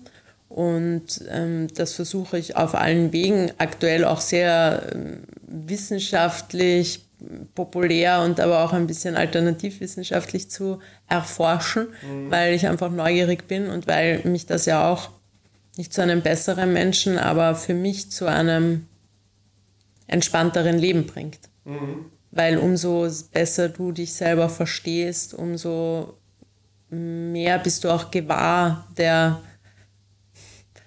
Red Flags sozusagen, die da. Man könnte ähm, fast sagen, erkenne dich selbst, ja, ist genau. eine wichtige Maxime im Leben. Ja, absolut. Also Vielleicht sogar die zentrale Maxime. Dann kannst du mit dir umgehen in ja. einem gewissen Maß. Ich glaube, um sich selber, man muss ja, bevor man mit seinen Mitmenschen wirklich gut umgehen kann, deswegen arbeite ich auch nicht therapeutisch zum Beispiel mhm. oder nur minimal. Ja. Genau aus dem Grund, weil ich da so viele schwarze Flecken noch in mir habe, mhm. dass ich nicht die sein möchte, die den anderen clevere Tipps gibt. Mhm. Aber das ist auch nur mein eigenes, also ich gebe auch viele clevere Tipps, aber mhm. ich versuche halt aktuell eher, ähm, ich nenne das immer Wissenschaftskommunikation. Also wir ja, schauen ja. uns die Grundlagenforschung an, also was jetzt Mikrobiom und vor allem bestimmte Korrelationen zu systemischen Erkrankungen betrifft und ähm, ich bin nur der Kommunikator. Ich gebe nur das Wissen weiter, das vorhanden ist. Ja. Wir wissen ja sehr viel. Ähm, der Therapeut, Arzt, ähm, wer auch immer, braucht eigentlich dieses Bindeglied. Mhm. Das bin in dem Fall jetzt aktuell einer von vielen natürlich, aber mhm. auch ich. Ja. Und ähm, gute und schöne und akkurate eben Science Communication ja. ist so wichtig, weil ja. so viel Schindluder damit ja, getrieben genau. wird. Mir dreht es den Magen um, wenn ich in wie nennt man es denn heutzutage, in Standardmedien. Ja. Also ich rede jetzt von dem Standard. Das kann auch Nein. der Standard sein, aber auch in, populär, in, wie auch immer, Mainstream-Medien, keine Ahnung.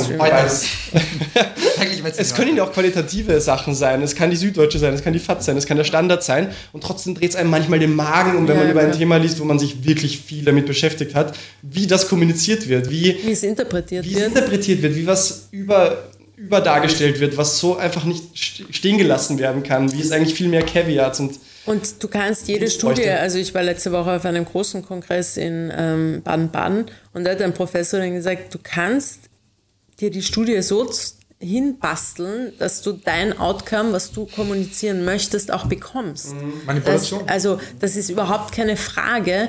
Ja. Ähm, es, und das ist jetzt, weil du vorher gesagt hast, ja, das klingt so emotionslos, das ist vielleicht eine gute Eigenschaft, die ich dann in diesem Feld mitbringe, mhm. weil ich die Dinge versuche einfach nur anhand der Fakten mhm und eine Studie interpretieren zu können, lesen zu können, das ist Handwerk, das, mhm. das kann jeder lernen, mhm. weil dann, ja, man muss sich einfach ähm, quasi wie eine Checklist, wenn man, mhm. wenn man nicht geübt ist, her, herannehmen ähm, und dann kann man das emotionslos anhand der Fakten einfach auch kommunizieren. Und natürlich ist es dann immer schön, wenn man Emotionen reinbringt, weil es natürlich auch ja, spannend ist ja. und, und, und auch ähm, begeistern soll und mich ja auch begeistert.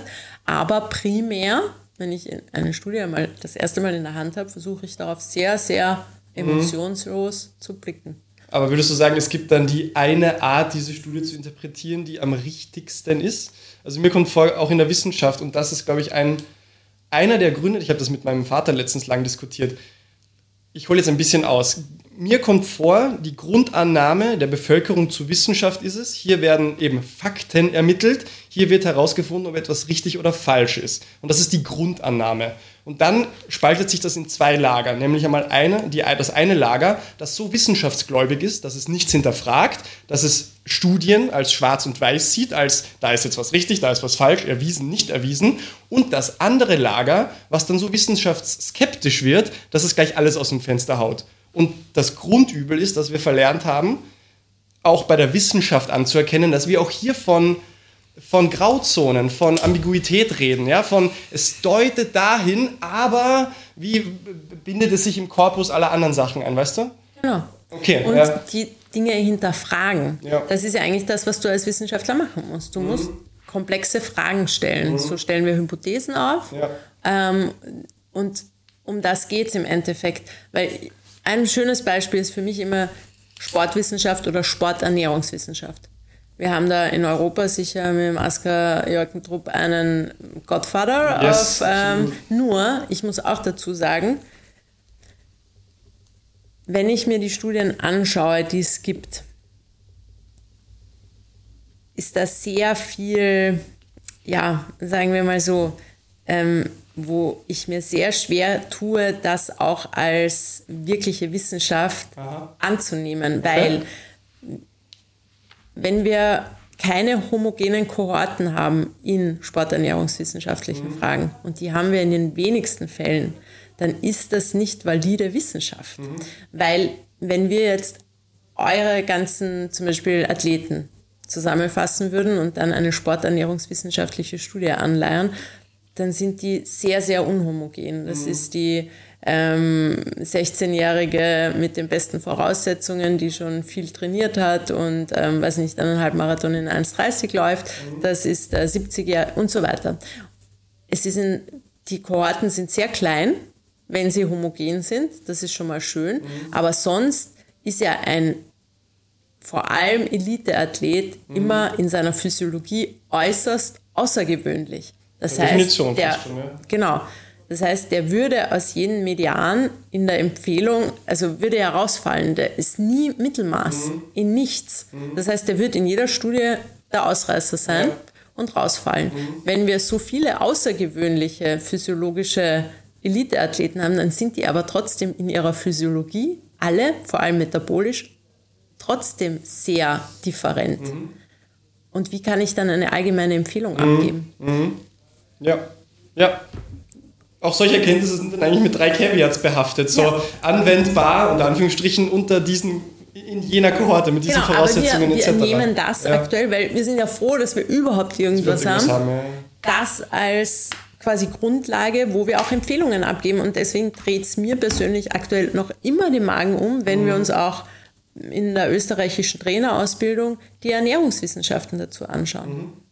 Ja, weil, das, was, also wo genau dreht es dir um? Was, was? Ja, weil es so, so eine Verallgemeinerung mhm, ist ja. von etwas, was du aber auf den Einzelnen nicht empfehlen kannst oder nicht mhm. umlegen kannst. Das ja. funktioniert nicht. Und das ist für mich ja. nicht valide. Ja. Das heißt, wir müssen hochindividuell arbeiten, gerade mhm. wenn es um metabolische Prozesse geht, physiologische. Wir hätten halt so gern Richtlinien, genau, oder? Wir hätten, wir hätten halt so gern hier in dem Lehrbuch ist die Periodisierung beschrieben, genau. wie sie zu machen ist. Genau. Hier ist die Sporternährung beschrieben, wie sie Und zu machen ist. Weil wir uns in einer hoch, hochkomplexen Welt bewegen, die immer anfordernder wird. Und wir lecken uns ja alle Finger ab, wenn wir das Gefühl haben, da ist einmal was.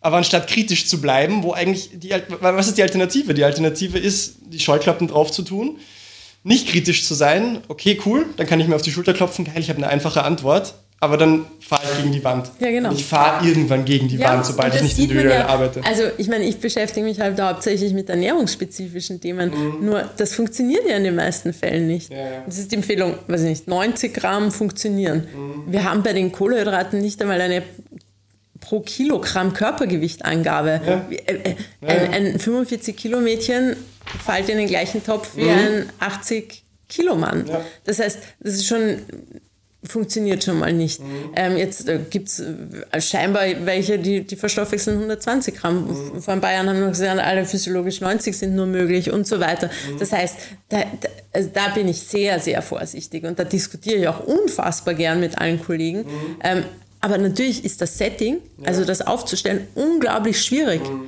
weil ja, und dann ist die Frage, wenn ich natürlich von einem Couch Potato Otto Normalverbraucher ähm, dem eine Empfehlung geben wird, dann wird es viel leichter, weil ja. es eben nicht so spezifisch ist. Ja. Nur umso individueller es wird, umso schwieriger wird auch die Annäherung einer allgemeinen ja. Empfehlung. Ja, jeder, der mal eine wissenschaftliche Schule selber aufbauen musste, durchführen musste, weiß, wie hart es ist, die Variablen richtig zu bekommen, ja, genau. das Setting richtig zu bekommen, alles zu kontrollieren.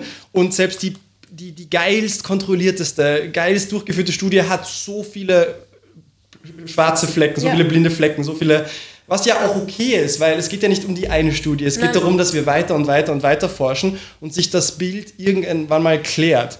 Mit dem Wissen aber glaube ich, dass es nie die eine Antwort geben wird. So wie du sagst, wir werden Tendenzen herausfinden, wir können Muster erkennen und diese Muster können wir dann nutzen, um für uns individuell, es ist ja nur der Anfangsbereich einmal so, wir haben ungefähr herausgefunden, in was für einer Welt wir uns hier bewegen, wie das mit den Kohlenhydraten so grundsätzlich funktioniert, von welchen Mengen wir grundsätzlich reden, von was für Zusammensetzungen wir grundsätzlich reden. Und dann beginnt es eigentlich für mich erst. Dann beginnt es für mich, das herauszufinden, was jetzt für mich funktioniert. Ja? Und das wird so schlecht kommuniziert, das ist genau das, was ich meine. Auch in den guten Medien wird so schlecht kommuniziert, dass diese einzelne Studie oder auch diese einzelne Meta-Analyse ein kleines Puzzlepiece in dem großen Ganzen ist. Es gab noch kein Feld, in dem ich mich jemals reingefuchst habe, wo ich dann nach einem Monat oder einem halben Jahr nicht da gesessen bin und mir gedacht habe, ich weiß gar nichts. Ja, genau. Der klassische Dunning-Kruger, oder? Ja. Es geht so schnell, dass man denkt, oh, jetzt habe ich es langsam, Ja, dann bleibst und du dann- dabei genau. und die Frustration Ja. schlägt zu und du weißt gar nichts. Das ist bei mir immer, ich lande mehr oder weniger immer beim Urknall, weil dann steht da irgendwas, was ich nicht hundertprozentig verstehe und dann versuche ich das zu verstehen und Ja. dann lande ich bei was ganz was anderem und die Stunden vergehen und deswegen, das ist wirklich manchmal ähm, für mich auch ernüchternd und wie du sagst, ich glaube auch, das macht aber auch einen guten Wissenschaftler im Endeffekt aus, ähm, wenn du erkennst, wie wenig du weißt. Also wenn dir jemand sagt, er weiß unfassbar viel, dann kannst du eigentlich davon ausgehen, dass er ein großes Ego hat. Also die wirklich großen, großen, großen und guten Leute, also die großen Leute, ähm, von denen ich auch Podcasts höre, die Leute, die seit Jahrzehnten Erfahrung haben, die eben auch als die Godfathers in ihrem Bereich bezeichnet werden. Beim Aska weiß ich es jetzt nicht, aber ähm, die, die sind alle so humble. Weißt du, die sind so bescheiden. Die sagen, hey, ja, ich habe da auch Awards gewonnen und so weiter, aber huh, mit Demut gehen sie an ihr Feld ran, mit so viel Demut. Ja, und weil du einfach, weil du siehst, wie unfassbar groß das Nichtwissen in einem ist. Also weil du das ja erkennst. Ich meine, ich bin immer geflasht von Menschen, die immer glauben, sie wissen so viel. Das fasziniert mich, weil ich habe immer das Gefühl, ich weiß viel zu wenig. Ja. Ich investiere meine ganze Zeit eigentlich aktuell nur mehr drauf, Wissen anzueignen. In unserem Feld ist das natürlich, da geht es jetzt so schnell und das ist ja auch schön. Ja. Was findest du gerade am spannendsten? Wo ist gerade deine, wo, Mein wo, Fokus? wo schlägt die Leidenschaft gerade am höchsten? Also ich beschäftige mich aktuell sehr viel mit dem Thema orales Mikrobiom. Das heißt, das Intestinale haben wir in den letzten Jahren ähm, ist schon sehr gut erforscht und begonnen zu verstehen, sagen wir mal so. Also die letzten 15 Jahre waren da eigentlich bezeichnet. Das Orale hinkt ein bisschen nach, ist aber die zweitgrößte bakterielle ähm, Beherbergungsstätte im menschlichen Körper ähm, und hat einen unfassbaren Einfluss auf das Intestinale. Ähm, und was wir halt immer gesehen haben oder was wir dachten, ist, der Magen ist die chemische Barriere über die Säure. Ähm, und wir haben die Translokation vom Mund in den Darm nicht so stark, aber das haben wir viel stärker als gedacht und macht viele Probleme, weil die Bakterien, die im Mund kommensal sind, die dort sein sollen und auch dort ihren guten Job ausüben und in einem mm, symbiontischen Gefüge leben, machen intestinal aber dann große Probleme. Ähm, und damit beschäftige ich mich im wissenschaftlichen Sektor, arbeite da viel mit Zahnärzten, ähm, bin da sicher jetzt die, die so, weil da sind die Studien echt so 20, 2021, Ja, ja. 22, also das latest shit. Ähm, und mache da extrem viel Wissenschaftskommunikation im Moment, arbeite da sehr viel auf und versuche dann natürlich auch ähm, unseren ähm, Feldern, was jetzt Produktentwicklung betrifft, ein bisschen Input zu geben, weil das natürlich therapeutisch in Zukunft interessant sein soll. Jetzt für die Sportler, die zuhören und die jetzt sich denken, ja, was hat das dann mit Sport zu tun? Hat sehr viel mit Sport zu tun. Ich bin so eigentlich darauf gekommen. Ich habe einen Freund, der ist Professor in Wien, ähm, selber auch Triathlon gemacht und ist ähm, Ernährungswissenschaftler. Ähm, und der hat mich irgendwann angerufen und hat gesagt, hast du das gesehen, ähm, die Korrelation der oralen Mikrobiota auf ähm, den Blutdruck und daraus in weiterer Folge auf die sportliche Leistungsfähigkeit? Ähm, wenn du zum Beispiel nur zweimal am Tag mit, nur, aber wenn du zweimal am Tag mit Chlorhexamet spülst, wie stark sich hier auch die Leistungsfähigkeit verändert.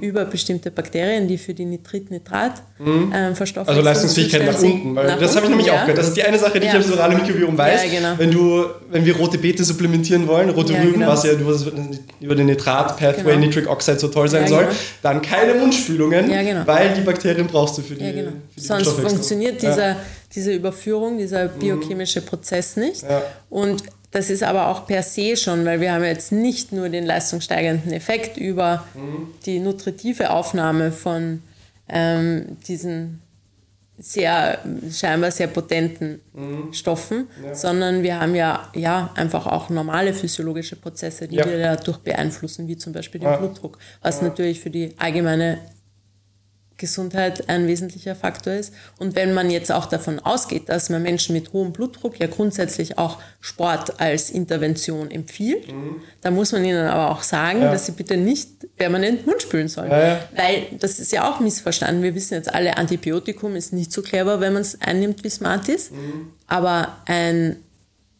Mundwasser mhm. ist nichts anderes wie ein flüssiges Antibiotikum im mhm. Mundraum.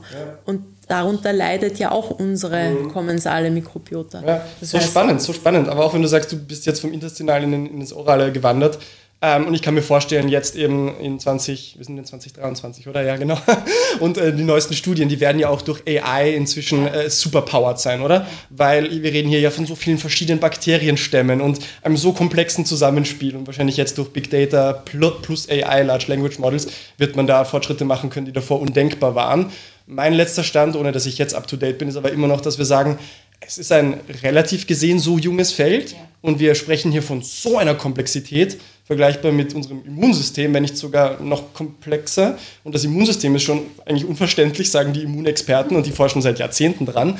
Können wir jetzt schon sehr sicher, also was sind so gewisse Grunderkenntnisse, von denen wir sagen können, ja, da sind wir uns sehr sicher, nämlich dass es eine Bedeutung hat, aber darüber hinausgehend einzelne Bakterienstämme versus. Also das ist völlig richtig, was du sagst. Also wir haben ja vor allem seit zehn Jahren mh, hm, hat sich ja auch die labordiagnostische Technik die Möglichkeit dahingehend verändert, dass wir nicht mehr nur Flora aufzüchten. Das heißt früher ganz klassisch Agerplatte, man hat irgendwas aufgezüchtet, hat geschaut, wer kommt, was kommt.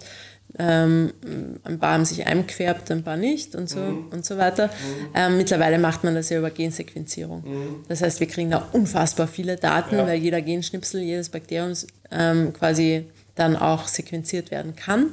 Wir können Shotgun machen, also wir können wirklich auf Einzelne schauen, wir können mhm. aber auch ähm, quasi uns einen groben Überblick verschaffen über eine 16S oder was auch immer. Das heißt, das sind unfassbar viele Möglichkeiten. Wir kriegen unglaublich viele Daten. Ich würde ja. mal sagen, aktuell können wir vier bis fünf interpretieren mhm. anhand der Studien dazu. Ja. Nur, das ist schon so viel, mhm. dass man daraus sehr, sehr schöne Interpretationsmöglichkeiten ja. hat. Was wir mit Sicherheit sagen können, ist, dass diese Achsensysteme aus dem Darm heraus ihren Ursprung haben. Das heißt mhm. Darm-Leberachse, Darm-Hirnachse, Darm-Muskelachse. Mhm. Ähm, dass das so wie, wie das auch im Körper quasi zentral als Mittelpunkt ist, hat es auch quasi, ist hier der zentrale Mittelpunkt als Dreh- und Angelscheibe mhm. der Gesundheit. Ja. Das heißt, wir sehen, und das ist unumstößlich, dass in sehr vielen Stoffwechselerkrankungen wie Typ 2 Diabetes, ein Insulinresistenz, mhm. ein metabolisches Syndrom vorgeschalten immer, immer eine Veränderung an der Mikrobiota stattfindet. Mhm. Das heißt, wir haben eine bakterielle Veränderung ja. In eine eher Negativlage, das heißt ja. eine dysbiotische Milieu. Ganz kurz wissen, in welche Richtung die Kausalität dann hier fließt oder kann das in beide Richtungen sein? Also diese Art von Pathologien, die dann mikrobiotische Veränderungen auslösen ja, oder mikrobiotische Veränderungen durch XY, die dann wiederum. Genau, natürlich. Wir haben unterschiedliche Faktoren, die mal aufs Mikrobiom wirken. Mhm. Aber nachgeschalten, danach mhm. kommt immer die Veränderung mhm. an. In dem Fall ja. zum Beispiel, das erste ist immer, was sich verändert, ist die Insulinresistenz. Ja. Also das ist, wenn wir über Stoffwechselerkrankungen, wir sehen da einen direkten Zusammenhang damit Veränderung an, ähm, an der Insulinsensitivität eigentlich mhm. und in weiterer Folge dann natürlich ja. ähm, weitere Verschiebungen im Stoffwechsel. Dafür ist die Leber zuständig. Mhm. Ähm, das heißt, da gibt es ganz klare Hierarchien, was sich zuerst verändert. Und ja. was sich als allererstes verändert, durch unterschiedliche Faktoren ist immer die bakterielle Besiedelung. Das kann auch Sport sein. Ja, ja, das ist eine Insulinsensitivität oder Insulinresistenz bei mhm. Ausdauerathleten ist gar nicht so selten. Mhm. Das macht sich dann nur sehr viel später bemerkbar. Mhm.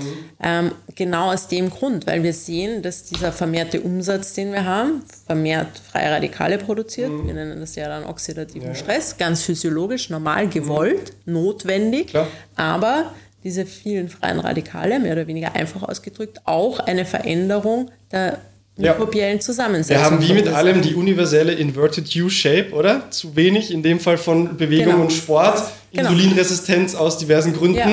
Sweet Spot, wo Genau. die schädlichen Sachen Ja. wie freien Radikale aber dann genau wiederum die Prozesse werden, genau. anregen, die uns resilient gesund halten. Und wenn wir es übertreiben, wieder genau dasselbe. Also alles in Moderation, auch da wieder.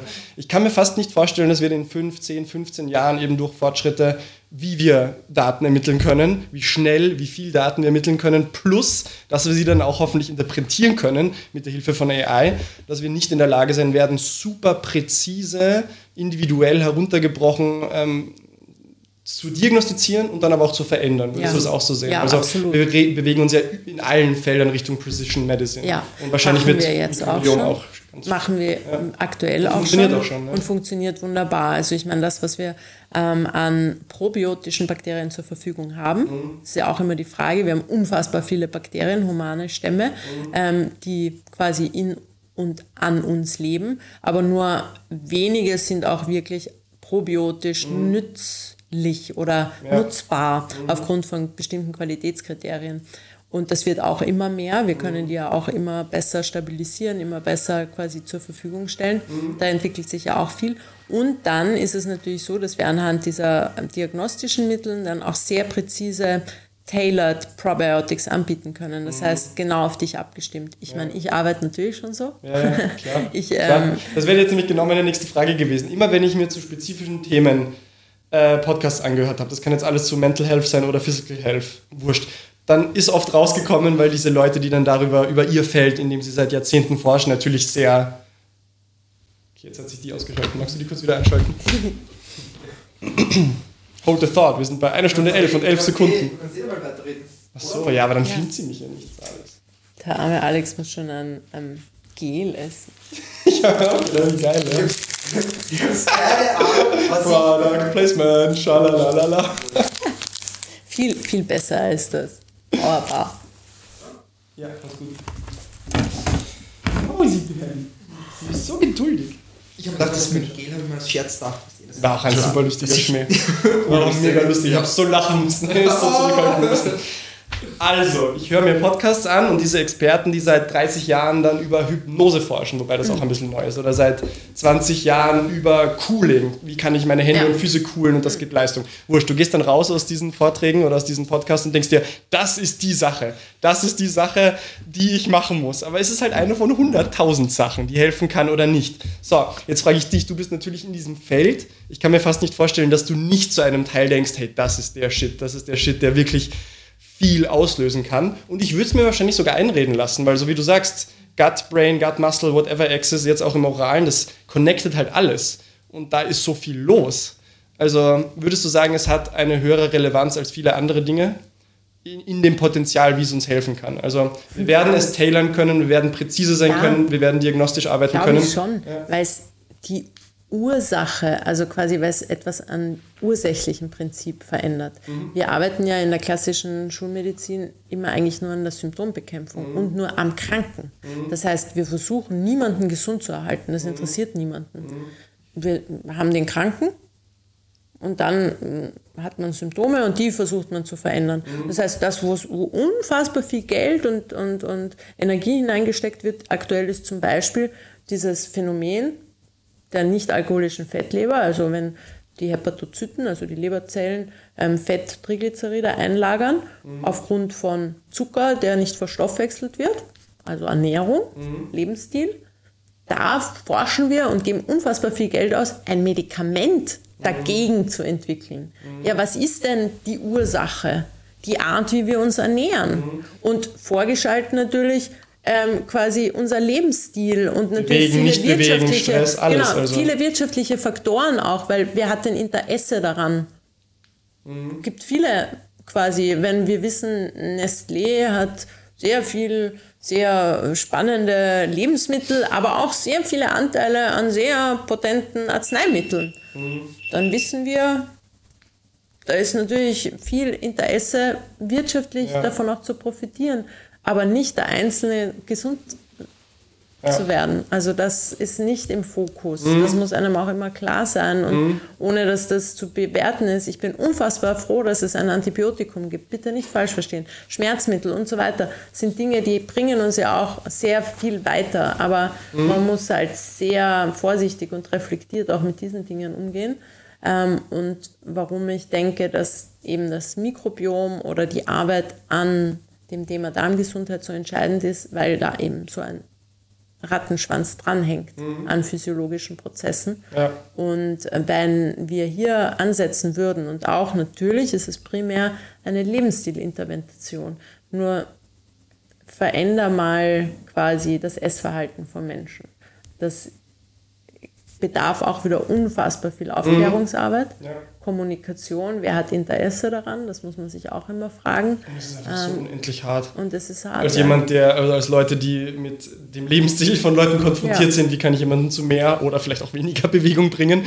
Wie kann ich jemanden, oder Essverhalten, Schlafverhalten, aber the bedrock of uh, health und well-being. Das ist trotzdem eine spannende Frage, die ich mir stelle. Können wir weil eben das Schlafverhalten zu ändern, das Essensverhalten zu ändern nicht eine Sache ist, sondern automatisch 50 Sachen sind. Ja? Und können wir den, den Shortcut nehmen? Kann eine relativ kostengünstige, ziemlich umfassende Analyse deiner diversen Mikrobiota in Kombination einer hoffentlich kosten, kostengünstigen Intervention dann, kann das mir extrem viel bringen, ja, ohne dass ich den langen Weg gehen muss. Ja, ja. kann es natürlich, ja. ähm, aber da muss man sich auch immer bewusst sein, dass es dann keine zeitlich begrenzte Therapie ist, mhm. sondern eine lebenslange Intervention. Mhm. Dann, weil ich bin ja wirklich immer ein Verfechter davon, dass wir uns zuerst den Darm anschauen und dann erst über Vitalstoffsupplemente mhm. nachdenken, weil mhm. wenn der Darm nicht gesund ist, produziere ich maximal teures Pipi, mhm. wenn die Resorptionsfähigkeit nicht vorhanden ist. Mhm. Das heißt, das sind alles Dinge, die muss man vorher, vorher abklären, aber dann kann man natürlich einfach sagen, okay, ich will an meinem Lebensstil nicht viel ändern, sondern ich möchte lieber ein paar Dinge einnehmen, die mich nicht noch zusätzlich krank machen, mhm. sonst wären wir eh bei den Arzneimitteln. Ja. Bei den Arzneimitteln wissen wir halt, dass die Nebenwirkungen enorm sind. Die haben ja. wir natürlich ja. bei den, bei den alternativmedizinischen Mikronährstoffen, Vitalstoffen oder im Pro- oder Prebiotics nicht. Mhm. Aber es ist eine lebenslange Intervention. Mhm. Ja. Ja. Und kostet Mega. Geld ja. und Produkt, ist fürs Produkt, ja. Ähm, ich bin nicht per se happy damit, weil ich möchte ja grundsätzlich ähm, das Bewusstsein schaffen, mhm. wie ein Leben im Alltag ähm, so zu bewältigen wäre, dass es möglichst wenig Kollateralschäden verursacht. Mhm. Ich glaube auch, dass es rein theoretisch möglich ist. Ja? ja. Wenn du der ganzen Biohacking, Self-Optimierungsszene heutzutage zuhörst, dann kommst du manchmal mit dem Glaubensansatz raus, es geht nicht ohne XY Intervention und Produkt und so. Ähm, aber ich bin schon ein Believer darin, dass... Es wird extrem schwierig, wenn wir ja. nur die Ernährung hernehmen. Ja. Allein die Nährstoffdichte ist eine andere als vor 30 Jahren. Mhm. Ähm, natürlich und was ein wesentlicher Faktor für mich ist, deswegen versuche ich auch so viel zu kommunizieren, ist, scheinbar wissen die Menschen nicht mehr, was gesund ist. Mhm. Jetzt haben wir von den Deutschen, die Deutschen machen das einmal im Jahr, dieser Ernährungsreport wird ähm, publiziert vom Ministerium für Landwirtschaft und Ernährung in Deutschland, mhm. wo man die Menschen fragt, was ist das Wichtigste für dich im Zuge deines Lebensmittels-Einkaufs? An mhm. was denkst du da? Was, was muss da, welche Faktoren sind das? Und da sagen doch wirklich 90 Prozent der Menschen, das Wichtigste ist, dass das gesund ist. Mhm. Die nächste Frage. Dann schaut man sich an, was sie tatsächlich kaufen und wie sie ja, tatsächlich und die essen. nächste Frage ist dann, wie ernährst du dich tagtäglich? Dann sagen, es sind, glaube ich, über 70 Prozent, sie essen jeden Tag mhm. einmal mindestens oder mehrmals Obst und Gemüse. Mhm. Und nur ein Prozent sagt, sie essen täglich Fastfood oder Konserven. Und dann stelle ich mir die Frage, wenn wir mittlerweile in Österreich 30 Prozent mhm. der österreichischen Bevölkerung hat eine nicht alkoholische Fettleber, mhm. dann frage ich aus? mich, wo ist der Gap? Und der Gap aus, ist ja? für mich Wissen. Und dafür sind wir zuständig. Das heißt, jeder Therapeut, jeder Wissenschaftler, der in irgendeinem Art hier mit den Menschen arbeitet, wo das Thema ist, mhm. muss versuchen, das Wissen zu vermitteln. Ja. weil scheinbar Wissen ist es und nicht. Wahrnehmung, weißt du? Ja. Weil ich glaube den Leuten, dass wenn sie reporten, dass sie, manche Leute werden sicher aus Scham vielleicht falsch reporten, das hast du immer bei solchen epidemiologischen Ich glaub, Geschichten. ja. Aber manche Leute werden einfach in ihrer Wahrnehmung, wenn du sie fragst, die würden dir ein Gelöbnis darauf ablegen, zu Das sagen, ist ich gesund. esse gesund und gut und viel Obst und Gemüse und dann würdest du sie verfolgen 24 Ja, Stunden genau. lang und kommst drauf. Das ist nicht Ja, weil gesund. gesund Und relativ ist. Das und ist das ich. Problem. Ja, relativ, aber auch viel fehlkommuniziert, glaube ich. Weil zum Beispiel der Smoothie, dieser klassische ähm, Trink aus viel Obst, ist in den meisten Köpfen gesund. Das ist für viele schon mega gesund. Natürlich, im Gegensatz zum Cola denken sie sich, boah, das ist gesund. Das hat Crazy Fructosebombe, ja. Wie immer man zu. Fructose stehen mag, wie man will, aber ja. ja, ja wurscht. Also Da sind wir halt wieder bei dem Thema, dass gesund äh, sein sehr wieder individuell ist. Weil für den einen ist das gesund, wenn zum Beispiel ein Sportler, der braucht mehr Zucker. Ja, ja, ja, aber was, genau, das, das- große Problem ist dann meistens, was ich so ein bisschen auch ein Problem habe, wenn man dann sagt, okay, ähm, Vollkorn oder Weizen. Das beste Beispiel. Na, nur Vollkorn ist Nein, gesund. Das ist so ein scheiß Ja, Bullshit. Und dann kaufst du dir einen Vollkornweckel, dass das Das ist fünffache eh kein- kostet. und ist eh kein wei- Vollkornweckel. Ja, eh, das kommt noch Hat eh dazu, kein der. Kornspitz oder sowas. Kein- Und das heißt aber nicht deswegen, dass sich da der Blutzuckerspiegel besser oder langfristiger sich erhaltet. So ein Scheiß.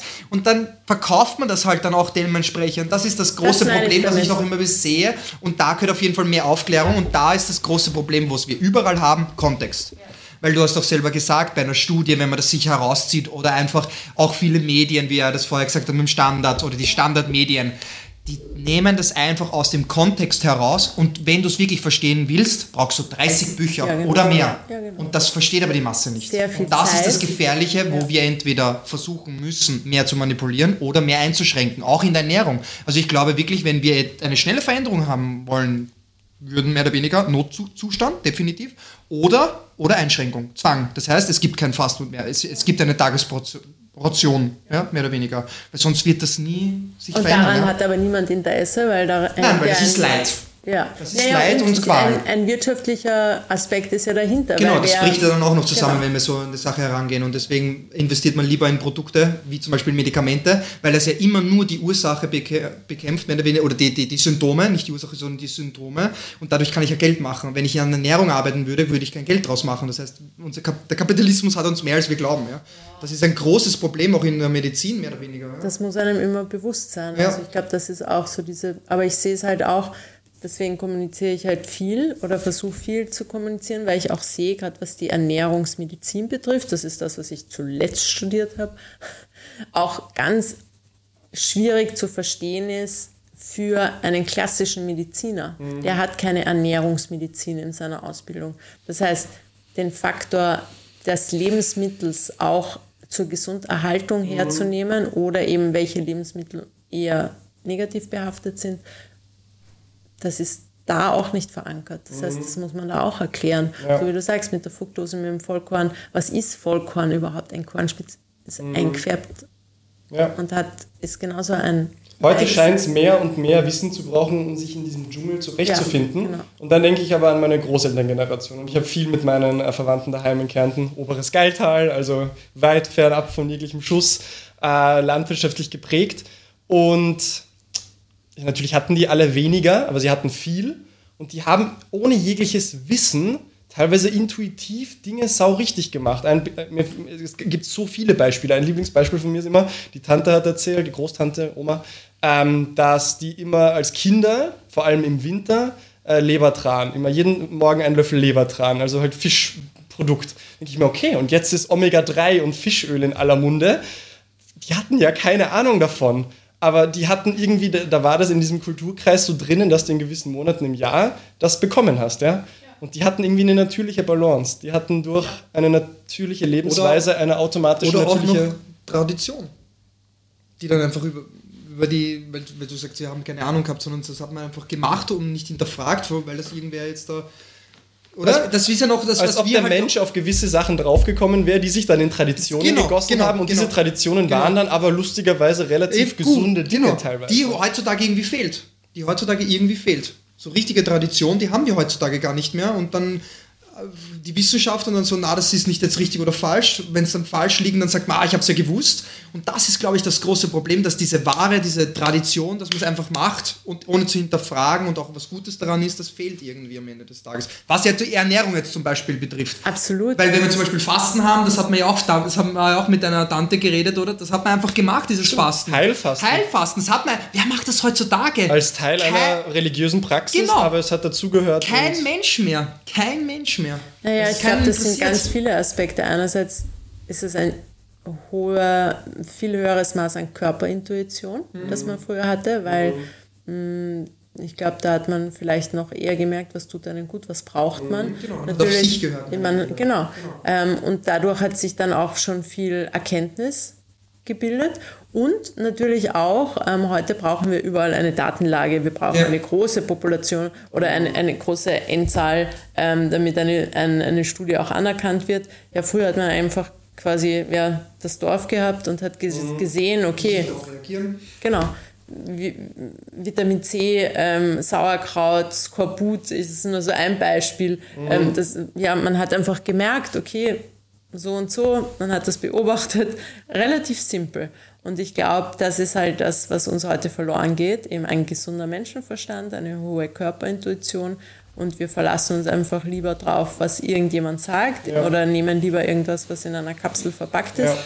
Ja. Ähm, Und auch da wieder Moderation. Mir kommt echt vor, und ich bin fest davon überzeugt, dass man als normaler Mensch in der heutigen Zeit, man ist ja fast schon machtlos. Wir sind 24-7 bombardiert mit Farben, Formen, Geschmäckern, die von sehr schlauen Leuten darauf designt sind, und das klingt jetzt so verschwörungstheoretisch, aber wir reden ja einfach von Markt, Marketing und Geld, die darauf designt sind, dich möglichst zu, dir möglichst viel Genuss zu geben. Ich will ja gar nicht mal sagen süchtig machen, das ist die Naja, Folge ja. darauf. Nein, ich glaube nicht, dass es das Ziel ist erst einmal, wir wollen das bestmöglichste Produkt auf die Beine stellen.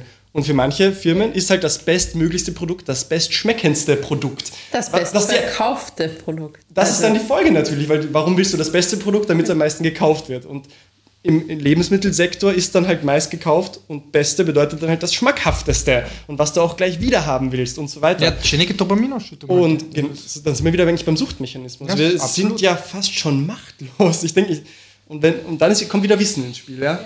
Wissen, warum dich das triggert oder nicht. Aber Und ich denke, es ist ein Uphill-Battle. Es ist Ja, ein absolut. krasser Uphill-Battle, den wir da kämpfen. Und ich glaube, in einer Stadt tust du dir schwerer, als wenn du am Land lebst. Ja, absolut. Weil in, in einer Stadt hast du viel mehr schnellere Möglichkeiten. Du hast viel, du hast tausend Fabri Klar. also Trafiken zum Beispiel oder Nikotin, whatever. Ja, und in einem Land, vor allem die Jugend, wenn sie es am Land machen, die, das, das der Opa sieht dich gleich oder irgendein Verwandter und dann verpetzt er dich gleich. Das hast du.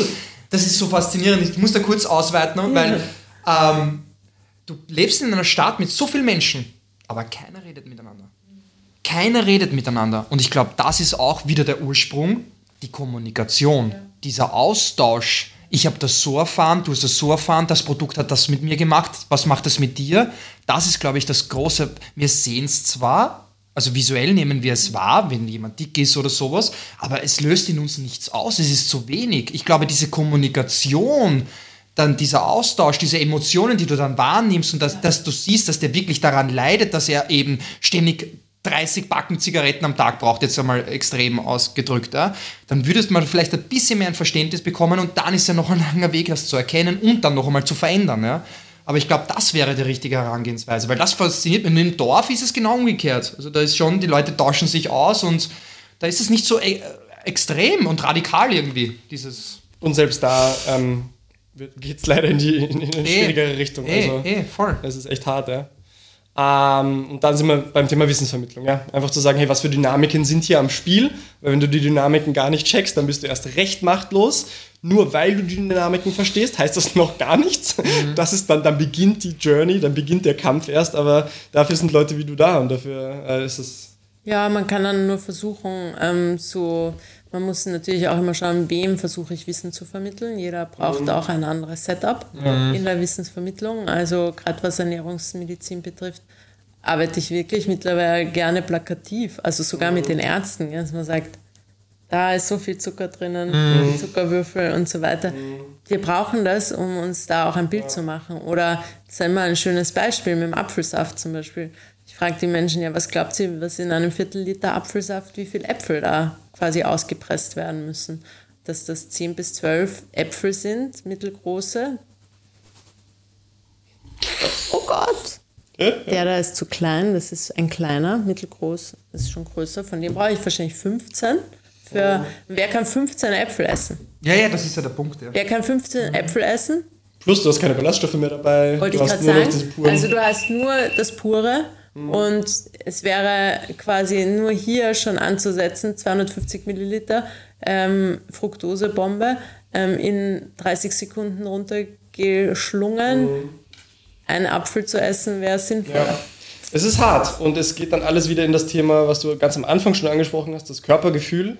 Ich glaube, unser Körper ist eine unglaubliche sensorische, ich will nicht sagen Maschine, weil ich nicht glaube, dass unser Körper eine Maschine ist. Ich, das ist ein Was Bild, Besseres, was, was ich nicht mag. Ja. Was Höheres. Und wir haben grundsätzlich, glaube ich, alle diesen eingebauten Kompass, der uns immer wieder das Feedback gibt, was uns jetzt gut oder nicht gut tut. Und den haben wir nimmer. Nein, er ist immer da. Ich glaube, er ist immer da, dieser Kompass, nur können wir ihn nicht mehr interpretieren. Wir müssen ihn nur noch reaktivieren. Und es wäre so viel wert, das Gefühl wieder Reaktivieren. Ich habe eine persönliche Abschlussfrage, ähm, die mich interessieren würde und dann äh, übergebe ich noch an den Alex. Aber du hast ganz kurz vorher auch mal sowas wie Dualität angesprochen und Seele und so weiter. Und wir haben ja ganz viel jetzt über diesen Prozess von Aufbau, mehr geredet. Ja? Das, das, das menschliche Streben nach mehr. Ja? Und ich habe letztens einen dänischen, glaube ich, war das, so ähm, Happiness Researcher reden hört. Und in ihrem Modell, sie sagen Well-Being ist einmal alles für sie und Well-Being ist in ihrem Modell, das simple Modell ist Happiness plus Meaning. Happiness ist jetzt das, worüber wir schon so viel gesprochen haben. Du startest irgendwo und solange du bei irgendeiner Upward Trajectory bist, empfindest du Happiness. Mehr Erfolg, mehr Geld, whatever. Ja? Und dann ist es schon mal schwierig, wenn du hoch einsteigst, weil du kannst dann nicht noch höher kommen oder du landest mal auf einem Ceiling. Wurscht. Der zweite Teil ist für sie Meaning.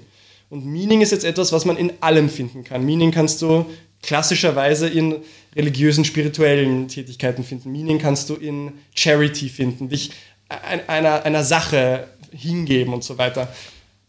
Hast du sowas momentan? Und vielleicht auch seit dem, unter Anführungsstrichen, Ende deiner Sportkarriere, diesem, diesem Switch, der passiert ist, woraus ziehst du Meaning? Wo du sagst, da brauchst du jetzt nicht mehr, sondern das ist eine, das erfüllt dich. Ja, also ich nenne das Beseelen. Ähm, was, mich, was, ja, was mich beseelt, ist wirklich mittlerweile, und das ist das Schöne, und daraus schöpfe ich sehr viel Energie, auch für mein Tun, ist, dass ich eben ähm, versuche, einerseits das Wissen zu vermitteln und hoffe, dass es dann auch Menschen hilft. Weil deswegen mache ich das ja. Das heißt, ich spreche mit Ärzten, ich ähm, versuche ähm, mit Therapeuten äh, Möglichkeiten zu finden, wie wir ähm, etwas für den Einzelnen, das Leid des Einzelnen quasi ähm, abschwächen oder verbessern können.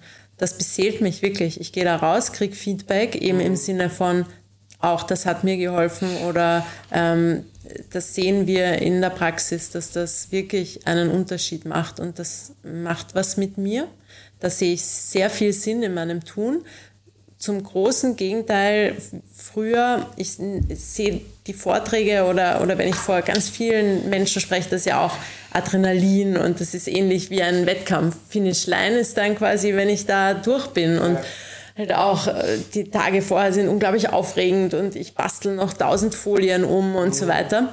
Das ist sehr ähnlich, ähm, aber es ist ein großer Unterschied, weil wenn ich schnell über eine Ziellinie gelaufen bin und da irgendeine super Zeit hatte oder so, damit helfe ich niemandem. Außer dir selbst. Außer Hast mir selber in dem Moment. Genau. Genau. aber es ist sehr ähm, ego-behaftet.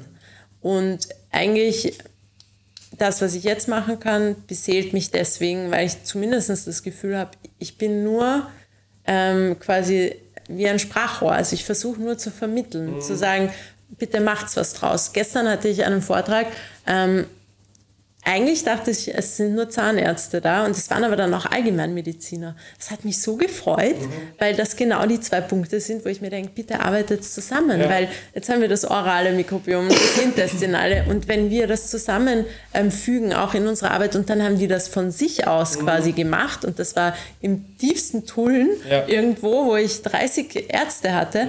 Das hat mich mega gefreut. Da Ja. fahre ich dann heim. Es ist zwar mitten in der Nacht, ich bin unglaublich erschöpft, Ja, ja. ähm, aber ich bin erfüllt. irgendwie happy. Bist beseelt und Genau, das, erfüllt das, mit das erfüllt mich. Und natürlich, ich habe schon sehr früh so einen spirituellen ähm, Aspekt in meinem Leben gefunden oder finden müssen, weil ich halt gemerkt habe, dass alles im Außen ist irgendwie sehr illusorisch. Das ist ein großes Spiel, eine große Bühne und jeder von uns spielt bestimmte Rollen. Ich habe irgendwann beschlossen, ich spiele jetzt Profi-Triathlet und ähm, man muss sich dessen bewusst sein und das, was aber diese, dieser overarching Purpose drüber mhm. muss eigentlich für sich gefunden werden. Und das hat natürlich auch einen hohen spirituellen Aspekt. Deswegen habe ich schon auch meine ähm, zusätzlichen Faktoren, nicht nur im Außen, weil auch die Kommunikation ist ja wieder ins Außen gehen. Ich brauche natürlich auch was, was mich rein nur in einer gewissen Ruhe in mhm. mir nährt, weil ähm, das sehr erschöpfend für mich teilweise ist, auch energetisch. Auch, dass viele unterwegs sind und, und wenig ähm, am Ort und Stelle. Und deswegen habe ich schon noch so meine mhm. Mm, Aspekte, also ja, ich versuche... Deine ganz privaten, persönlichen ja, Dinge, genau. die einfach... Ja, genau, ich versuche so diesen, diesen, dieses, ich nenne das so ein bisschen höheres Selbst, jeder hat dazu einen anderen ähm, ähm, Ausdruck wahrscheinlich, mm, in mir zu nähern über einfach, dass es einen Platz und einen Ort in mir gibt, mhm. der angebunden ist ans große Ganze. Das ist wunderschön. Weißt du, was du da jetzt beschreibst, ähm, wen du dann spielst? Also wer du Aktuell? dann bist? Also wenn du sagst, beseelst und mhm. du, ja? Ja, also ich versuche genau das eben zu erkennen, weil das ist mein, mein Verständnis von Leben, dass wir in dieser Dualität aus einem großen Ganzen, mhm. einem Energiefeld, einem, keine mhm. Ahnung, kommen und dann eben quasi abgetrennt sind davon, einfach auch durch die Körperlichkeit. Die brauchen wir aber auch, um diese Erfahrungen zu machen. Und durch diese Arbeit versuche ich aber diesen Kontakt zum Ursprung mhm. zu finden. Und wer ist das? The Source. Buddha. Was auch immer, genau. Oder? Jetzt ja. niemanden hier äh, Wörter in den Mund ja, legen. Ja, es ist aber jedem das, was es sein ja, Das, was du beschreibst eigentlich, und das ist auch schon, so es, ist so, es, ist ja ein Überbegriff, es soll ja nicht genau. personalifiziert genau. sein. Das ist das große Problem, was wir gerne tun, ja. dass Buddha wir personalifizieren, aber Buddha ist keine, hat keinen Bestand. Es ist nichts Festes, ja. ja. Aber das die, so schön und daraus kannst Quelle, du so viel, Gott, ja, ja, immer du willst. Daraus kannst du so viel Energie herausziehen und das ist schön, weil vorher hast du eben gesagt, dass du beim Wettkampf eher was für dich gemacht hast, genau. war eher das Ego, der Teufel mehr oder weniger des Tuns.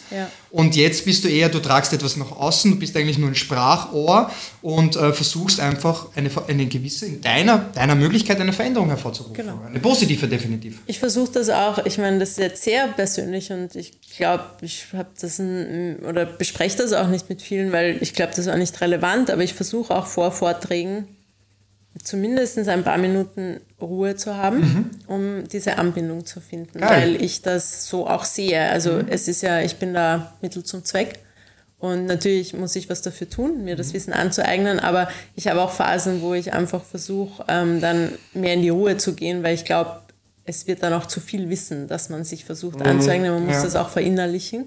Und dazu bedarf es aber auch wieder, diesen Kern in sich zu finden. Und ich glaube, das ist ganz egal, ob das auch ähm, ich denke auch zum Beispiel so Ausnahmeathleten, um wieder den Bogen zu spannen zum Sport, wie ein mhm. Kipchoge, hat diese Anbindung.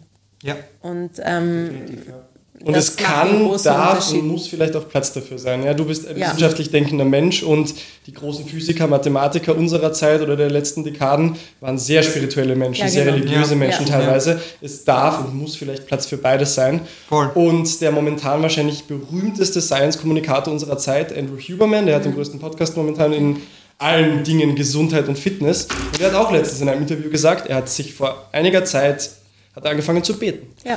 Das ist die Sache, die er macht. Wenn er gerade irgendwo gerade keine rationale wissenschaftliche ja, genau. Antwort findet, dann betet er. Und beten ist für ihn das sich öffnen zu dem, genau. was da ist. Ja, genau. Und anstatt im Weg ja. zu stehen, einfach mal zuzulassen, dass etwas... Das Ego rausnehmen, mhm. weil das trennt, trennt, uns ja davon. Genau. Sonst könnten wir auch nicht existieren. Und ich mache das auch, also ist oft so, wenn ich Dinge nicht verstehe, mache ich das zu mhm.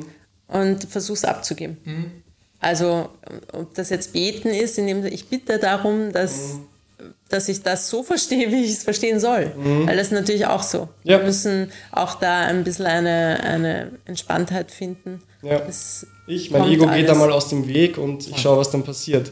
Was kannst du jungen oder auch nicht so jungen Leuten raten, die vielleicht in deiner Lebensgeschichte, in dem, was du uns da beschrieben hast, wo ich mich definitiv auch wieder sehe, vielleicht nicht in dieser Ausgeprägtheit. Was kannst du Leuten raten, die sich da vielleicht nicht angesprochen, aber erinnert fühlen an, ich merke ähnliche Tendenzen in mir, an mir, in meinem Umfeld, vielleicht gerade im Sport.